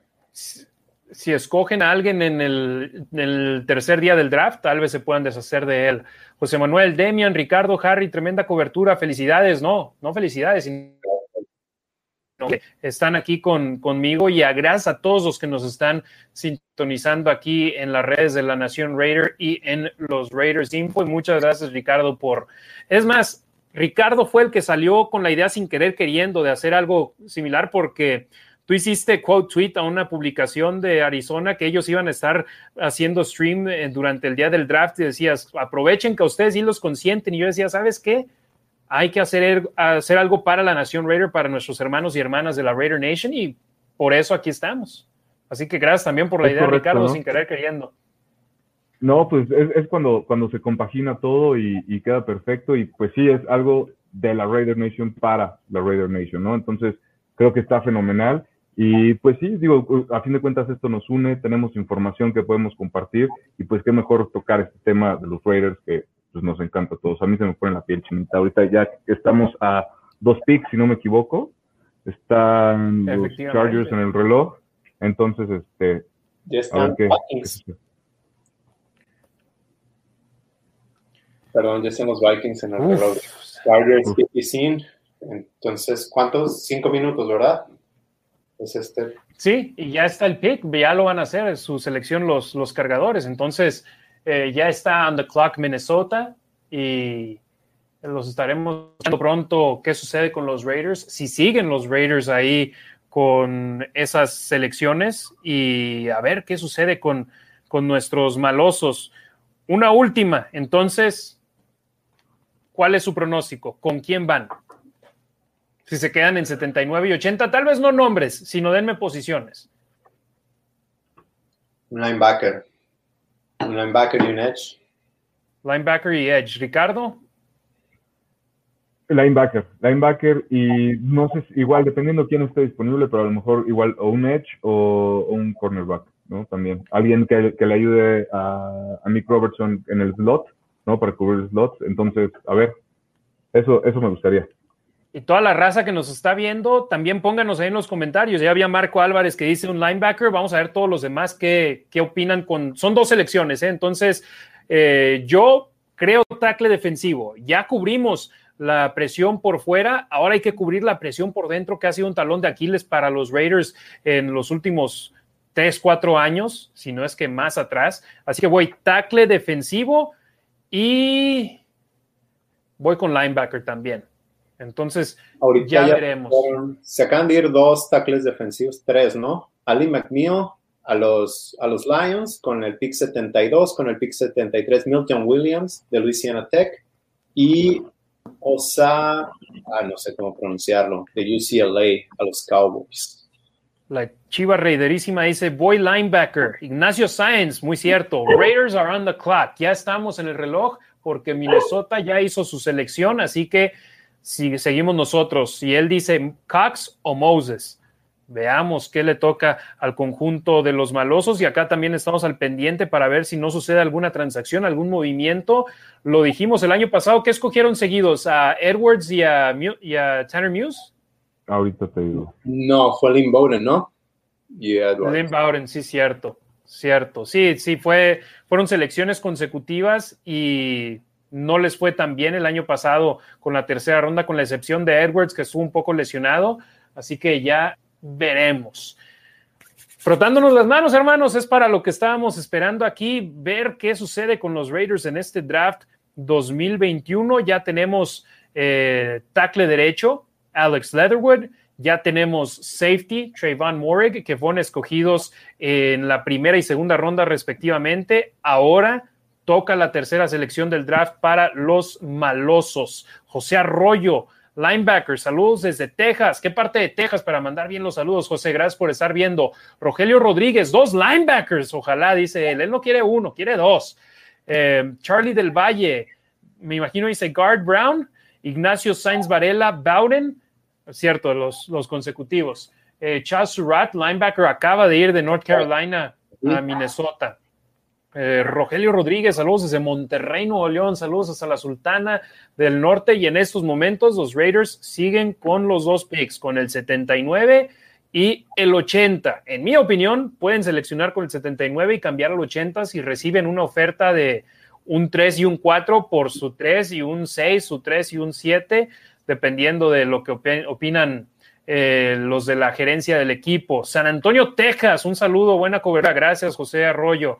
José Un Manuel dice, Antonio. defensiva, por favor, dice José Manuel, y ahí estamos de acuerdo todos. A los Raiders les quedan un minuto y medio para poder escoger a su siguiente jugador en este draft y por supuesto aquí les estaremos llevando las reacciones y nuestros comentarios al respecto. Pues pueden ser jugadores consecutivos, así que tomaremos un poco de tiempo para analizarlos, ¿no? Sí, un eh, minuto. CBS Sports tiene como el mejor fit a Melifonu, cornerback de Syracuse, a Nixon, tackle defensivo de Iowa, y a Elijah Molden, cornerback de Washington. Sí, que son posiciones de necesidad, o sea, el tackle defensivo un poquito más que el esquinero, así que eh, veamos qué sucede ahora con el conjunto de los Raiders. El pick ya ha sido entregado, así que iba a decir los Raiders están en the clock, pues sí, de nueva cuenta. ya, ya dieron a conocer su selección número 79 y ahora sigue la 80, aunque el reloj sigue puesto en la 79, ¿eh? así que no Las sé deberían qué de está juntar. pasando ahí. Las deberían de juntar, ¿no? Y ya entregar en un papelito los dos nombres. Ya, ¿para qué le hacen tanto a...? Ya saben a quién van a escoger. No, no, obviamente no va a haber cambios entre, entre lo que escogen los Raiders y lo que escogen los Raiders. Entonces, Listo, listo el pick, ¿eh? Ninguno de los mencionados. ¿Quién cayó? ¿Ya? ¿Te lo digo? ¿O Échalo. En tu teléfono. Defensive end de Buffalo, otra vez. Malcolm Kunze. Malcolm Kunze. Ahorita te lo busco. defensive No lo conocía. Uf. Eh, PFF lo tiene como el 167 rankeado. Eh, medidas 6 pies, 3 pulgadas, do- peso 250 libras. Jugó 333 snaps la temporada pasada. Fue el Que fue 20 una temporada corta por la pandemia. Correcto, fue clasificado como el Edge número 29 de los 526 por PFF y con la calificación de 84.8. Sí, Ok. The Athletic lo tiene clasificado número 33 con una clasificación ronda. ¿De qué ronda? senior. O sea, tenía clasificación, un grade de séptima ronda. Y lo, lo eligieron en, el- en la tercera ronda y ya dieron el pick para lo que es el, la tercera ronda, el pick número 80. Entonces no hubo intercambio, van a seguir ahí. Kunze portando el número 80, en, el número 50, perdón, en la Universidad de Buffalo. Y si uno recuerda lo que pasó con el último jugador de los Raiders que salió de la Universidad de Buffalo, esperemos pueda suceder algo similar, ¿no? Ojalá. O bueno, si hace la mitad de lo que hizo Khalil Mack, me doy por bien servido. El año pasado salió su hermano, ¿eh? Y nadie, creo que nadie lo tomó, ¿verdad? Fue un drafted y es- estuvo en Chicago también. El hermano de Mac. A ver ahora, y seguramente, no salen tantos de Buffalo, entonces seguramente Khalil Mack va a estar contento, pero al momento selección número 79, tercera ronda, a la defensiva, Malcolm Kunze, jugador de los Raiders, egresado de la Universidad de Buffalo, ronda número 3, selección número 79 para el conjunto de los malosos. Veamos qué pasa con el pick número 80, así que cubren a la defensiva. ¿Qué sigue? Ya fue la línea defensiva. ¿Ustedes con qué van? Linebacker, ¿no? Sí. Cox, ¿no? Estábamos leyendo que tiene Ah, buena, sí. sí, que es bueno cubriendo pase. Quizás un tweener, alguien que te pueda cubrir pase y quizás el rusher también. No lo sé. Sí, ya pronto estaremos escuchando el nuevo nombre, otro jugador más para el conjunto de los Raiders que de esta manera no hicieron trade down, sino la única, el único movimiento que han tenido en el draft ha sido para arriba eh, al ir por Trayvon Morig, safety para el conjunto de los malosos. Mel Kiper dice los Raiders necesitan tackle defensivo, esquinero, safety y ala defensiva. Ya ala defensiva lo cubrieron con esta selección de la que acabamos de hablar. Eh, tercera ronda, selección número 79, Malcolm Kunze, que ahorita estaremos sacando más información de, de él, pero primero tenemos que, que, ver qué es lo que pasa en el siguiente, en el siguiente pick, ¿no? Sí, creo que le están apostando otra vez. A ver qué pasa, ¿no? Digo, como hemos dicho, ellos saben su chamba. Sorprendiendo Exactamente. como siempre, ¿no? Sí, A ver qué pasa con esta selección que sigue la número 80. Espero y no me sorprendan con un, con un jugador ofensivo. No quiero ofensivo en este momento, en ese momento.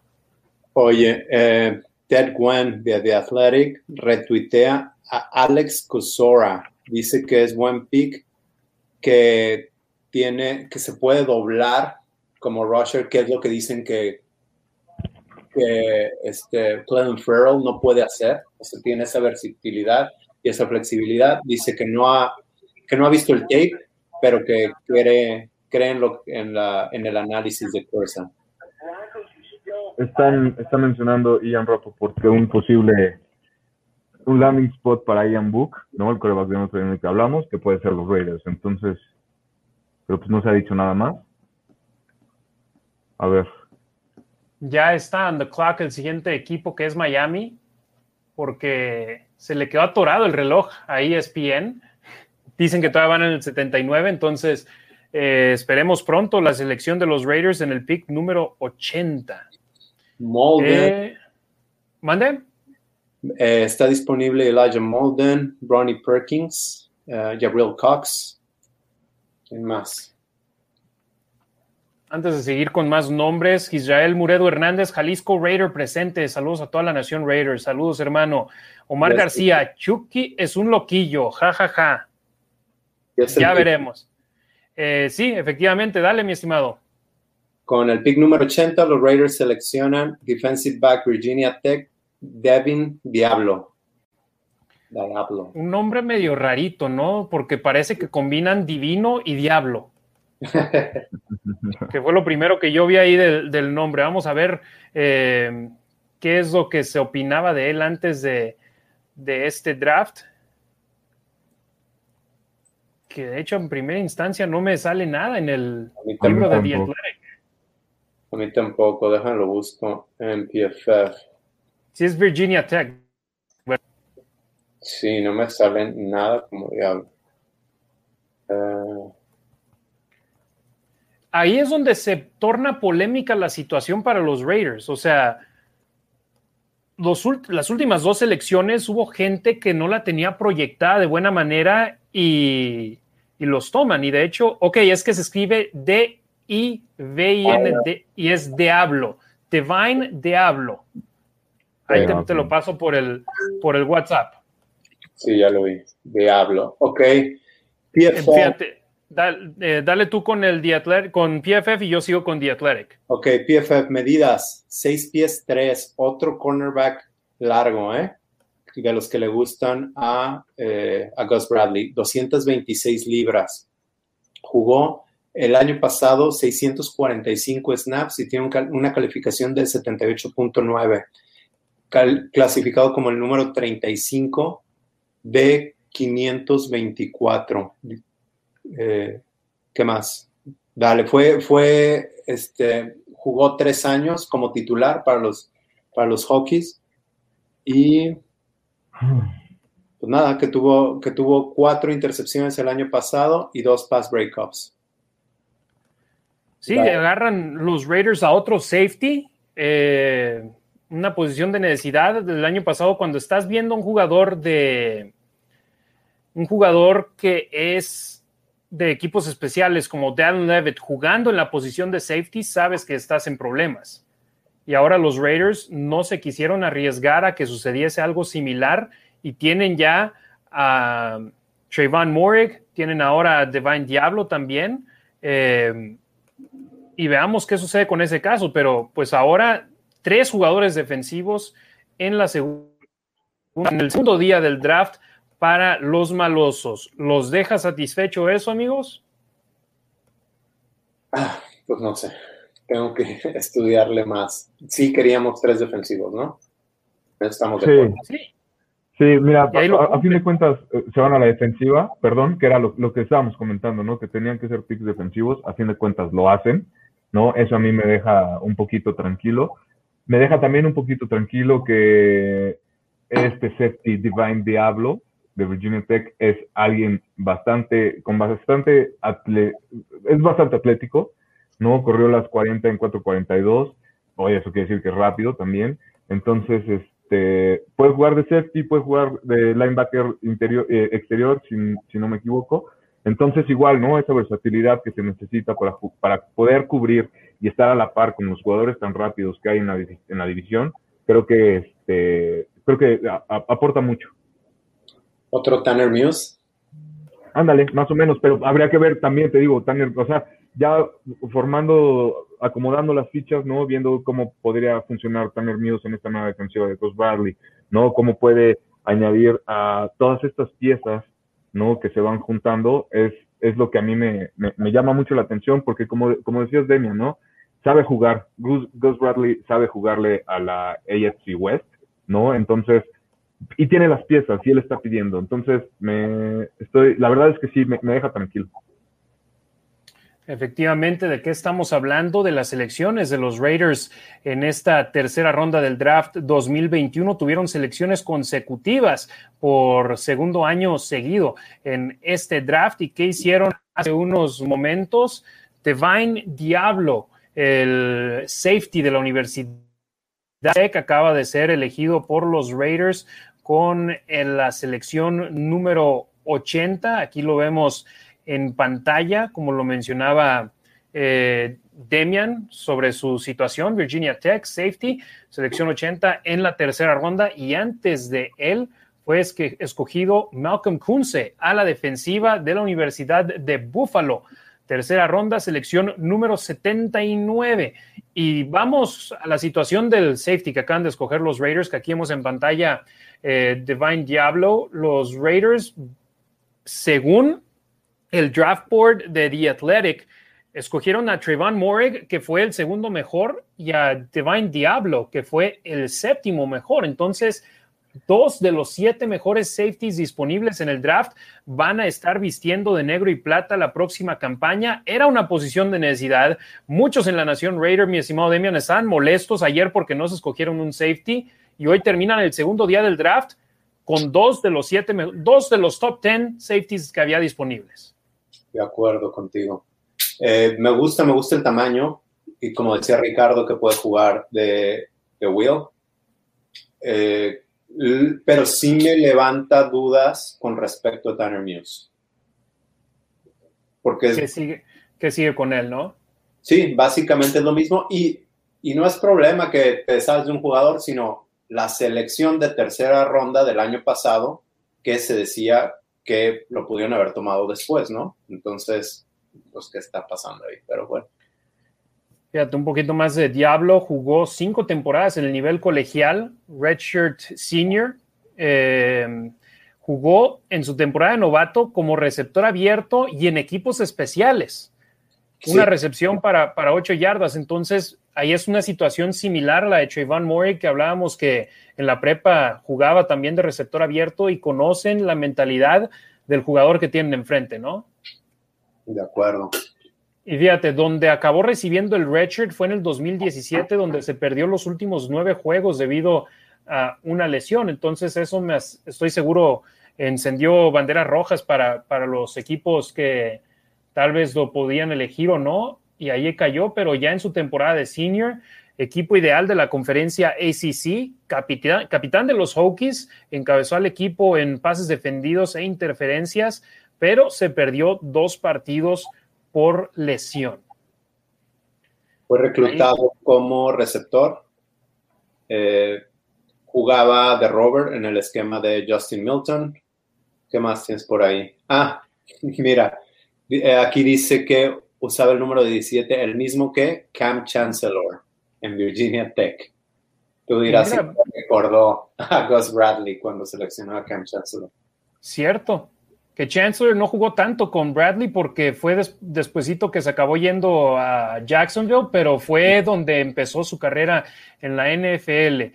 Echémosle un vistazo al otro, a la otra selección de los Raiders en esa tercera ronda, que es el ala defensiva Malcolm Kunze, senior de la Universidad de Buffalo, jugó en la Universidad Milford Academy en, su, en el año 2016, pero ya pasó a Buffalo, donde jugó 12 partidos en el 2017, una captura, 14 partidos en el 2018, tres capturas, un pase defendido y un fumble forzado. En el 2019, 13 partidos disputados con 11 tacleadas para pérdida de yardaje y 9 capturas, 3 fumbles forzados. Y en el 2020, temporada corta, 6 y media tacleadas para pérdida de yardaje y cinco capturas de mariscal de campo. En sus últimos dos años fue elegido al equipo ideal de la conferencia MAC.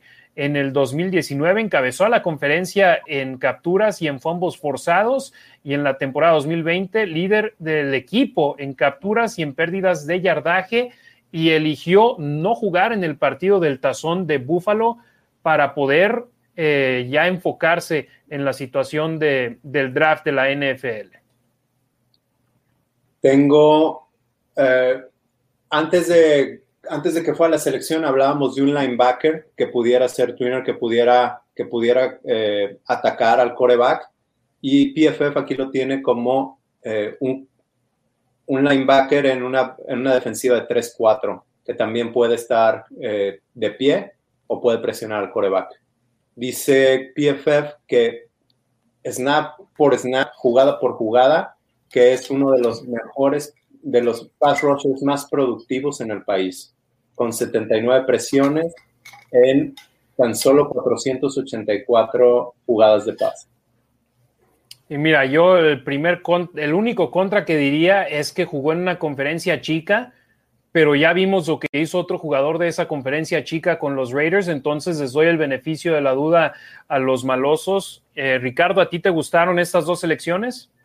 Sí, justo estaba, estaba viendo un highlight de Malcolm Kunze, este, en donde hace la jugada y la Darius Mack, es el hermano de Khalil Mack, recupera el balón. Entonces, este, estoy viendo la, el, el highlight y lo, o sea, el- lo que se ve es dominante, ¿no? Que, es- que es un jugador dominante que a, a un nivel profesional pues sí, justo lo que decíamos, ¿no? Para una base con un esquema eh, 34, este, me gusta mucho eso, que se puede, que se puede ajustar tanto a la línea como a, a la línea defensiva como a la línea de los linebackers. Y, al, y el complemento que sería el safety que agarraron, que no me, perdóname, pero ahorita no, no lo tengo en mente, él también puede hacer esa parte de pegarse a la línea de los linebackers y jugar en la parte de atrás, apoyar al perímetro y apoyar a los linebackers. Y, y lo que puede hacer Kunz es apoyar a la línea defensiva y a los linebackers. Entonces creo que estamos cubiertos por los dos lados, ¿no? De alguna forma, si ellos fueran los titulares hoy día, que no lo van a hacer, ¿no? Pero si jugaran, creo que esa, esa adaptación me, me, me parece muy bien. Creo que el, al esquema para el que van me parece, me parece muy bien. Sí, ya hemos visto en años anteriores a jugadores como Max Crosby, que a pesar de ser selecciones de día 2, acabaron jugando como novatos y trayendo buenas cosas como novato. ¿Quién quita? Y en la situación de Kunze de la Universidad de Buffalo, sea un jugador que pueda aportar de esa manera. Ahora hay que ver también, es una posición que está demasiado congestionada este año 2021. Tal vez es un proyecto a futuro para el conjunto de los Raiders de que pueda subirle un poquito más a la fortaleza corporal, adaptarse a primero entrenar con jugadores del nivel de la NFL y posteriormente poder contender contra ellos sobre el emparrillado, pero ahí están las elecciones por parte del conjunto de los Raiders. Estaba leyendo a Kakashi Madrigal Lara, que creo que se está refiriendo al safety, así es, puede jugar de linebacker del lado débil. Perdón, eso dijo Rubens Master. Eh, Kakashi Madrigal Lara, eh, sí hay que cubrir la secundaria ya hoy se cubrió con, con dos jugadores de safety. Moisés Félix, saludos desde Chihuahua, México. Go Raiders. Ingram 1972 dice, demasiados safeties ahora. Yo la verdad no creo que tengamos demasiados safeties. De la parte más alta de tu mente, ¿quién viene, Demian? Eh, Jeff Heath. Eh, los dos escogidos hoy son tres. Talon Levitt, cuatro. Jonathan Abrams, cinco. Y Carl Joseph, ¿no? Y Carl Joseph, seis, cierto. De safety tenemos a Jonathan Abrams y a Dallin Levitt, a Jeff Heath y a Carl Joseph. Esos son los 1, 2, 3, los cuatro safeties que están en el, en el roster de los, de los Raiders. Sí, y Levitt es de equipos especiales que en una de estas, uno de ellos se queda con esa posición y se va Levitt, ¿no? Sí, que entra al quite cuando, cuando lo obligan, cuando no le queda de otra al equipo y necesitan un cuerpo ahí en la posición de safety. Omar García dice, no los veo muy convencidos con los picks, y nos dice a nosotros tres. Y sinceramente, mira, de la tercera ronda en adelante no va a haber nombres que te dejen con el ojo cuadrado. Y los que van a saber de ellos son los que fueron a la universidad con ellos, que jugaron con ellos, los coaches que los vieron y los aficionados que por ejemplo, vieron a Kunze en todos los partidos de la Universidad de Buffalo. De ahí en más, por ejemplo, ¿quién iba a esperar que Max Crosby iba a tener 10 capturas en su primer año en la NFL después de jugar en Eastern Michigan? Y quién sabía quién era Max Crosby, ¿no? Seleccionado de Eastern Michigan. Exactamente. Entonces, que no estemos emocionados no significa que estemos con un pensamiento negativo a futuro para, para, estos jugadores de los Raiders, sino simplemente aquí estamos con ustedes, les estamos proporcionando la información en español y nuestros comentarios al respecto. Eh, Ian Eder Flores, ahora me puedes explicar cómo vuelves a seleccionar la misma posición? Pues no había un linebacker que les llenara el ojo. Y no tienes, y ahorita no tienes uno titular. Los vas a poner a competir, no tienes a alguien que, con el cual puedas confiar. O sea, no, Exacto. No, no, tienes a, ¿cómo se llama el, el de Kansas City? El, Matthew. Sí, no tienes a Tyrone Matthew, no tienes a alguien que digas, este es mi, mi titular indiscutible. Sí, mi safety, que la única manera que no juega es si está lesionado. Entonces esa es la explicación. No había profundidad en esa posición y acá la traen por medio de dos safeties en el draft. Eh, perdón, perdón, perdón que interrumpa, Harry. De dos dale, que, como, como decía, ¿no? que también pueden hacer la, la, labor ¿no? de ayudar a los linebackers. Los Raiders le han invertido a esta unidad de los linebackers bastante dinero y definitivamente no han, tenido, no, no han tenido los resultados esperados. Le pagaron a Corey Littleton un muy buen dinero. A, creo que el, el, más decente de alguna forma con los resultados me parece Kwiatkowski, ¿no? Es el único. Nicholas Morrow ha estado ahí, ¿no? Es, es, es el que el, el, el, más veterano, a lo mejor, ¿no? Eh, el que lleva más que tiempo. Tiene más experiencia en el Reyes. equipo. Claro. Exacto, ¿no? Este, Jaden White, pues es nuevo, no ha podido, no ha podido demostrar, no sé cuántos partidos jugó, jugó la temporada pasada. Tanner Mills, pues estuvo lastimado. Jameson Walu es el que hace también la chamba cuando necesitan por ahí a alguien. Y tienen ahí a otro linebacker, eh, Asmar Bilal, ¿no? Que nunca lo había escuchado chavo, ¿no? Pero pues ninguno de ellos es también un, un, un, referente a la defensiva, ¿no? A lo mejor el que más resultados ha dado es Nick como, como middle linebacker, pero hasta ahí, ¿no? Los Raiders definitivamente necesitan más apoyo a la defensa y estos picks les pueden ayudar a estos linebackers a lo mejor a quitarles tanta presión porque Corey Littleton definitivamente no se va a poder perseguir a Kelsey, ¿no? Por ejemplo, para eso están los safeties más rápidos, que también pueden apoyarlos a ellos, a la carrera, ¿no? Entonces, hay que ver, eh, obviamente, por ejemplo, a mí no es que no esté convencido, yo creo que hay que dar tiempo, ¿no? A que se ajusten. Lo que comentabas, Harry, este año tenemos la, la ventaja de que sí va a haber los training camps, ¿no? De alguna forma. Entonces, este, pues vamos a ver cómo se desarrolla. Yo, la verdad es que no estoy decepcionado ni sacado de onda con los picks, pero hay que, hay que irnos con, con paciencia, ¿no? A ver qué pasa. Hay que verlos evolucionar. Eh, Urbiel, ¿qué onda, camaradas de la Nación Raider? ¿Cómo vieron esos picks? Ya hablamos de ellos un poco. Ignacio Sáenz Varela, listo, veremos qué ocurre mañana. Saludos desde Monterrey, Nuevo León, saludos hasta Monterrey.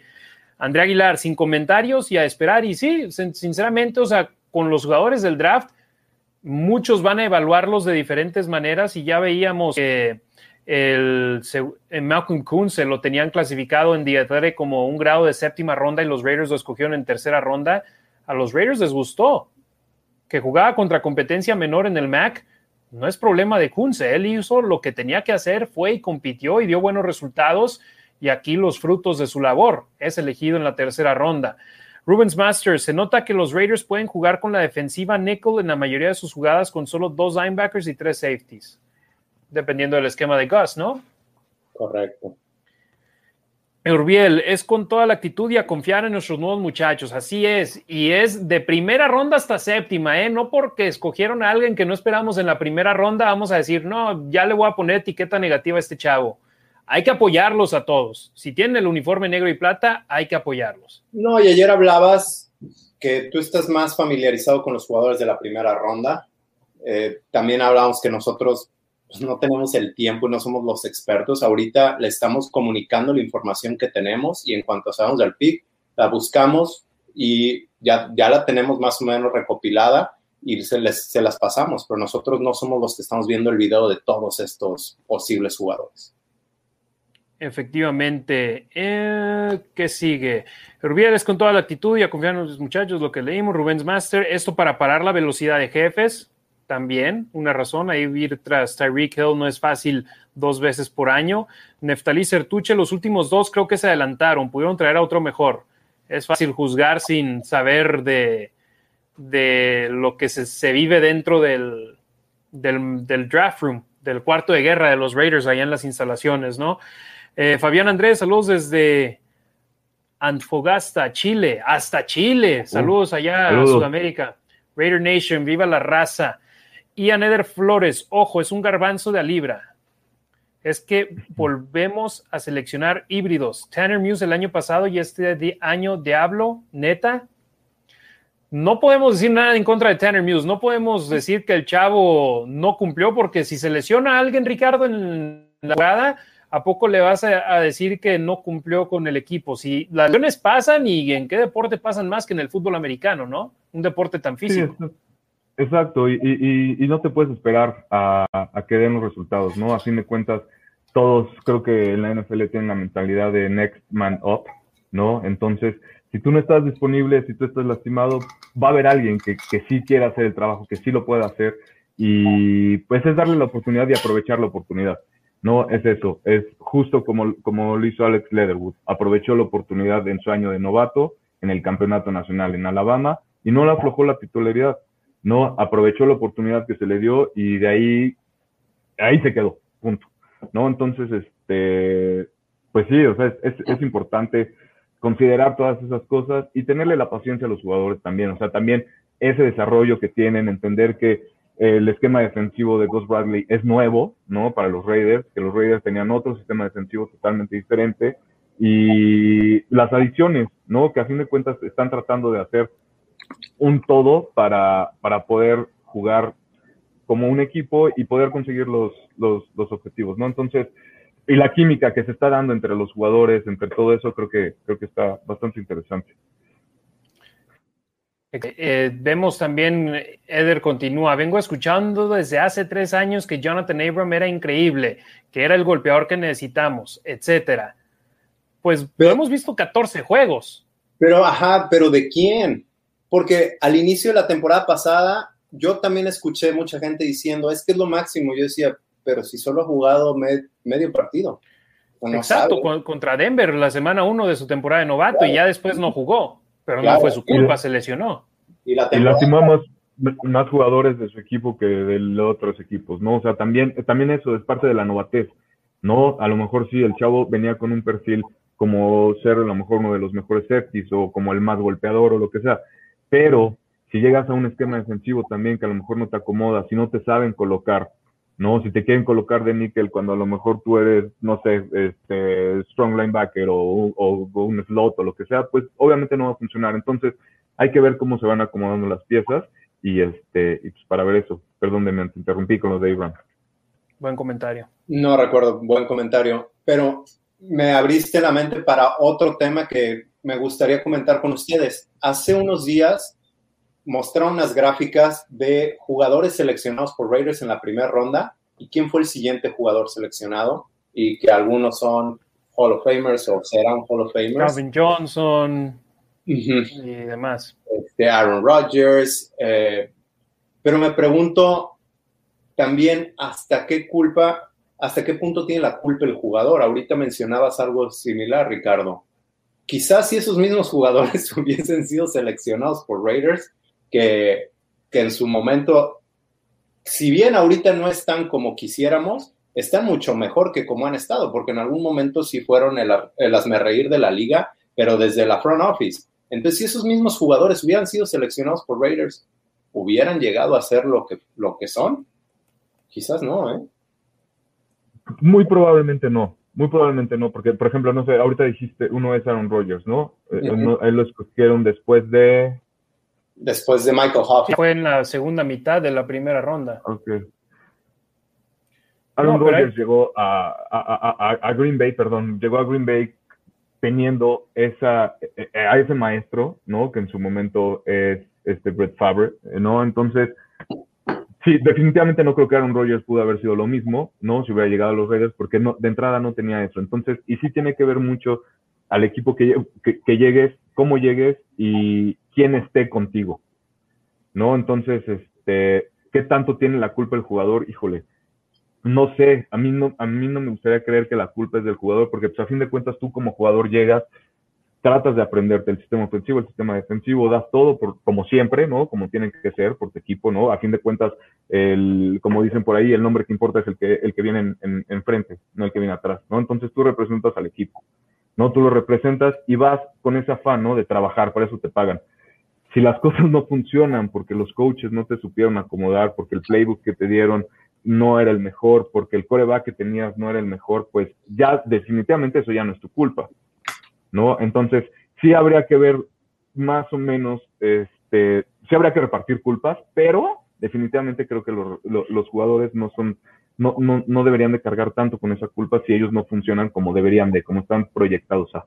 No, es mi opinión, es mi opinión personal, pero pues Ahí te va, Demian Ricardo. En el 2005, los Raiders escogieron a Fabian Washington, esquinero de la Universidad de Nebraska, y la siguiente selección fue Aaron Rodgers. En el 2007, los Raiders, primera selección, Jamarcus Russell, segunda selección, Calvin Johnson. Entonces, yo te puedo asegurar, Calvin Johnson muy probablemente no estaría en el Salón de la Fama si tuviera a uno de los quarterbacks de los Raiders lanzándole los pases, ¿no? Claro. Exacto. O sea, si no tiene a Stafford lanzándole los pases, no hubiese sido la misma situación para él. Eh, otro comentario, Jader Whitman. Saludos, hermanos Negro y Plata. Excelente análisis de los picks reclutados. Y también había dicho: venga, es con todo y esperemos este año sea el nuestro. Raider Nation for Life. Eh, Charlie del Valle, confiar en nuestros nuevos muchachos. Venga, Raiders con todo. Eh, Urbiel nos dice: Abrams se lesionó en su temporada de novato. Yo lo veo mucho potencial. El tiempo lo, lo dirá y Gus tiene que sacar lo mejor de él. Muy, muy cierto. Alf González, saludos hermanos Raiders, excelente Saludos, transmisión. Go Raiders, saludos a toda la raza en Chihuahua. Neftalí Sertuche, con el nuevo coordinador defensivo, ¿creen que los nuevos jugadores se adapten bien? Espero y sí. Ahora esperemos ver también que tengan el tiempo de poder adaptarse al nuevo sistema, ¿no? Sí, dicen que es un players coach, ¿no? Este, pues no sé, creo que los va a poner. Ok, ayer hablábamos de eso, que con Gunther se hablaba que tenía muchos, muchos cambios en el esquema, muchos cambios el día del juego o poquito antes del juego y andaba cambiando mucho durante el partido y es por eso que había falta de comunicación. Lo que dicen que es el fuerte de Gus Bradley es la línea ofensiva y les permite jugar libres a los profundos y no hay tantos cambios de comunicación y los permite, les permite ser más instintivos. Exacto, vamos Y es con que a fin de cuentas, a fin de cuentas es eso, ¿no? Perdón, que Dale. los jugadores que traigas que sean coachables, ¿no? De alguna forma, que sean coachables para que se puedan ajustar al sistema que necesitas. También es- esa es otra, ahorita que, que estamos hablando de, de la defensiva de los Raiders, muchísima falta de tacleo, es lo que yo percibí la temporada pasada. Y eso definitivamente sí es de los jugadores. Ahí no puedes culpar al coach, no puedes culpar al esquema defensivo, nada. No, la falta de tacleo, si tú no abrazas bien o si no lo tacleas, es culpa tuya, no hay más. ¿no? Entonces, por ejemplo, ahí sí le puedo dar el peso o la culpa, ¿no? A los receptores. Pero, pero pues, pues sí, o sea, digo, a fin de cuentas volvemos a lo mismo. Hay cosas que sí son tu responsabilidad como jugador y hay cosas que están fuera de tus manos, pero no por eso quiere decir que no, no vas a hacer las cosas que te corresponden, ¿no? Entonces, Exacto, te manda saludos Charlie Villanueva, dice totalmente de acuerdo con Villanueva. Así que saludos a Charlie. Eh, Ignacio Sáenz nos dice, creo que fue después de Fabian Washington, sí, que escogieron a Aaron Rodgers. Rubens Master, la caída de los Raiders fue haber tomado a Kerry Collins en lugar de Kurt Warner. Ahí se acabó la franquicia después de Gannon. Eh, Urbiel, en mi opinión, siento que hay mucho talento a la defensiva. Farrell, Crosby, Arnett, Abram, etcétera. También siento que va a haber un cambio significativo, ya que a veces Paul no sabía ni lo que hacía y no explotaba las cualidades de los jugadores. Si no, pregúntenselo a Corey. No sé qué opinan ustedes. De acuerdo, hay calidad en esa defensa. Ahora hay que darles la formación, los esquemas, las jugadas adecuadas para poder sobresalir. Es como si tuvieses un equipo de básquetbol que no tiene postes y quieres jugar en la pintura. Ahí tienes que explotar el, el perímetro. Juegas a tus fortalezas y los Raiders, a pesar de tener, entre comillas, fortalezas en la línea defensiva el año pasado, no sabían utilizarlas. Hankins y Collins desaparecidos todo el año. Las alas defensivas, Crosby de vez en cuando aparecía, pero no siempre. Farrell en el partido contra los Jets jugó bien en cuanto a presión al quarterback, pero de ahí en más no hubo más presión. Entonces esperemos ahora que tienen tantos dineros defensivos que de los 13 saquen 6, 7 buenos que puedan tener una rotación y darle funcionamiento a esa defensa y eso le facilita el trabajo también a los profundos y a los linebackers. De es acuerdo. correcto. Ahora, yo- yo tengo una, una pregunta. Ahora, ¿irán los Raiders o qué pasará con Richard Sherman? ¿Ustedes les gustaría que llegara al perímetro de los Raiders? Sí, definitivamente sí. Sí, Un must. O sea, un líder en la defensa secundaria que puede todavía darle al equipo funcionamiento sobre el emparrillado y no nada más decir, ¿sabes qué? Viene a darle su liderazgo al cuarto de, de profundos. No, necesitamos a alguien que venga a darle liderazgo, pero también que le dé al equipo resultados sobre el emparrillado. Sherman, cuando no estuvo lesionado con 49ers, se vio de buena manera y puede que todavía le, le quede, ¿qué dijo? Que dos años es lo máximo que va a jugar, ¿no? Entonces sería una solución a corto plazo. Pero conociendo el esquema de Gus, puede traerle al equipo buenos resultados. Ahora, si traes a Sherman, mueves a Arnett hacia, hacia adentro, al, al slot. Al slot. Híjole, no sé, a mí me gusta más, más, más de corner en, en, en el exterior porque no lo veo tan rápido como para cubrir a los slots. No creo que, que, que su estatura, su, su, habilidad es más para jugar en la parte exterior del campo, no fuera de los números, no en los números, pero sí en el slot a mí no, a mí no me gustaría. Eh, híjole, no sé, habría que ver cómo, cómo acomodar a todo el perímetro, ¿no? Si llegara Sherman. ¿Y con quién juegas en el slot? Todavía falta por cubrir esa posición, ¿no?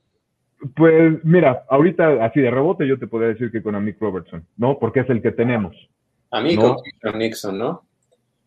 También, exacto. Y habría que ver a lo mejor, este, no sé, con Trevon, ¿no? Por ejemplo, a ver, es que te digo, es, es hay que ver mucho cómo, cómo, cómo las acomodan. Obviamente el staff de los Raiders ya tiene idea cómo van a jugar, ¿no? Por algo iban sobre sus perfiles, por algo iban, escogieron a estos jugadores, ¿no? Lo que ya hemos hablado repetidamente. Entonces, este, no sé, o sea, en serio va a ser muy interesante porque tenemos que terminar de ver qué es lo que escogen los Raiders. No, tenemos que esperarnos a, a, a, que acabe el draft para ahora sí ver cuáles son las piezas que tienen, cómo las podrían acomodar con base a sus habilidades y al esquema defensivo de, de Ghost Bradley, ¿no? Correcto.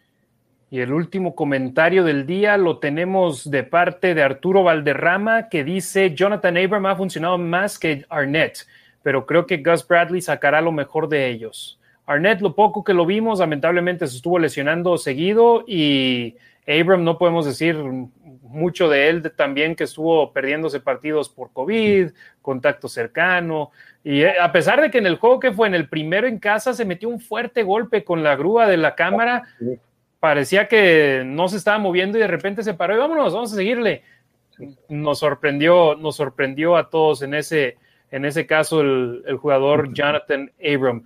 Damos un repaso final, amigos, ya que nos otra vez vamos para las dos horas hoy en cuanto a las elecciones que tomaron hoy los Raiders en este draft 2021, que es para lo que estamos aquí y para hablar con la Nación Raiders sobre lo que los malosos han hecho eh, para escoger nuevos jugadores para el equipo del 2021 en adelante. Eh, vemos aquí Trayvon Morig. Los Raiders saltaron en el draft para hacerse de sus servicios y dejaron ir la selección 48 y una selección de cuarta ronda, si no me equivoco, ¿no? O no, quinta. No, cuarta. Cuarta, creo. Recibieron en cambio la selección 43 y una selección de séptima ronda y se pudieron hacer de los servicios de Trayvon Morig, que muchos pensaban que era el mejor safety de este draft 2021, aunque ya salió que tal vez tenga una lesión en la espalda que, pero que a pesar de ella estuvo formando parte de su Pro Day, de sus entrenamientos con equipos, entonces esperemos que de aquí a agosto pueda estar al 100% este jugador de segunda ronda de los Raiders en el draft. Dedos arriba, amigos, ¿les gustó? Mucho. Bastante. Entonces, él fue la primera selección del día. La segunda, Malcolm Kunze, a la defensiva de la Universidad de Buffalo, tercera ronda, selección número 79, altos números con la Universidad de Buffalo en la, en la conferencia MAC y que pues una conferencia de bajo nivel, pero el que es buen gallo, donde quiera canta y esperemos pueda traer esos resultados para los Raiders. Clasificación, bien, mal. Bien, va a estar va a estar suplantando a Arden Key. Lo que no hizo Arden Key es un edge rápido por fuera, no es bull rush. Vamos a ver qué viene de él. Y la tercera selección del día para los Raiders, Divine Diablo. Dos nombres que sus papás se, se tuvieron mucha imaginación ahí, ¿no? A ver, si nuestro apellido se dice Diablo y es Diablo en, en The Devil en inglés, vamos a ponerle Divino, su primer nombre. Entonces, safety de la universidad Safety de la Universidad de Virginia Tech, selección número 80, selecciones consecutivas para los Raiders y con ello ya nada más tienen dos quintas, una sexta y una séptima para mañana, el último día del draft. Si juntan esas dos cinco, tal vez puedan subirse al cuatro, ¿no? Si en realidad hay alguien que les guste en ese draft. Y Divine Diablo, ¿les gustó o no les gustó? A mí sí me gustó. Sí, Sí. sí, me gustó. De acuerdo. A mucha gente no le gustó la que estaban, estaba repetitivo, pero pues ahí hay la situación para los Raiders. Y veamos qué sucede. Una declaración de Kunze que acaba de dar es que yo no, nada más soy alguien que se amarra el casco y soy un bully enfrente de quien me pongan enfrente de mí. De, obvio, estamos hablando bully dentro del emparrillado, no fuera, no para que no haya controversia, pero me gusta esa declaración, ¿eh? O sea, a quien me pongan enfrente voy y lo hago, lo hago pedazos algo que dijo Kunze y también un buen tweet que me acaba de compartir eh, Demian, que publicó Vinny Bonsignor del Review Journal, el periódico en Las Vegas. There is nothing redundant, no hay nada eh, redundante de continuamente estar construyendo equipos de fútbol americano. Los Raiders tienen a 25 jugadores bajo contrato en el 2022 y obvio vamos a sumar también a los novatos que firmen en este draft, pero un roster es de 53 jugadores durante la campaña regular. Entonces, eh, necesitan construir eso y creo que va a subir a 55, ¿no? Espero. De- de- deberían de, ¿no? Por, por el partido por el partido extra. Ujú. Sí, me parece que sí. Y digo, ya esto ya es otro tema, pero luego lo tocamos. Este, me gustó cómo manejaron el equipo de prácticas la temporada pasada, con permitiendo más veteranos, teniendo más jugadores. Por si recuerdan las temporadas anteriores, ahorita que hablábamos de Dev, eh, al final de la temporada estaban agarrando cornerbacks de la calle, que tenían un año sin jugar, los metían y esta semana, pues a tratar de defender contra, voy a decir un nombre, contra Aaron Rodgers, alguien que viene de la calle, no, no te saca, Sí. no te da. Bueno, amigos, ya la última pregunta, como, ulti- como último, ¿qué sabe de Casey Hayward? Dice Ian Eder Flores. Pues la agencia libre continuará ya al finalizar el draft. También se escucha a Ingram, que sigue disponible, pero pues a esperar, ¿no? No sabremos nada hasta que termine el draft. Eh, Ricardo, antes que nada, gracias por la idea, pero también gracias por, por eh, aceptar la invitación de estar hoy aquí con, con nosotros en este programa especial que hicimos para el draft. ¿Dónde te puede seguir la gente a ti en, en redes sociales? Eh, me pueden seguir en Twitter como Razgit, arroba R-A-Z-G-I-T. Este, les quiero agradecer, Harry, Damian, muchísimas gracias por la invitación. Ha sido una experiencia increíble, ¿no? Hablar tanto fútbol de los Raiders y pues cuando gusten estoy a la orden. Vamos a ver qué terminan de hacer los Raiders y Go Raiders, nada más. Exactamente, mi Demian, gracias por aceptar la invitación, hermano, y espero que la Nación Raider esté contenta con lo que hicimos estos últimos dos días. Gracias, Harry, gracias por la invitación. Me gustó mucho poder compartir y hablar de Raiders, hablar de lo poco o mucho que sabemos de nuestro equipo y espero que les haya gustado. Sigan a Demian, él está en, perdón, de este lado, los Raiders Info, ahí ven su tag en, en su CG y acá también el buen Ricardo acá abajo que está Rasgit, así estás en, en Twitter y en Instagram, ¿verdad? Es correcto, así me encuentran en, en- en redes sociales, este, compartiendo cosas de la NFL, más que nada de los Raiders, y pues ahí andamos.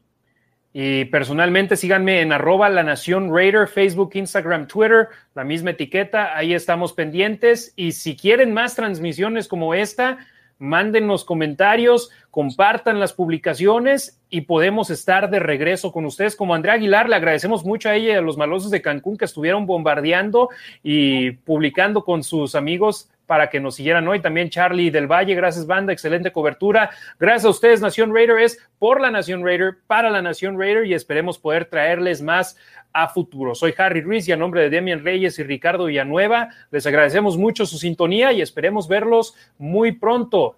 Y la última cosa que voy a decir, Raiders.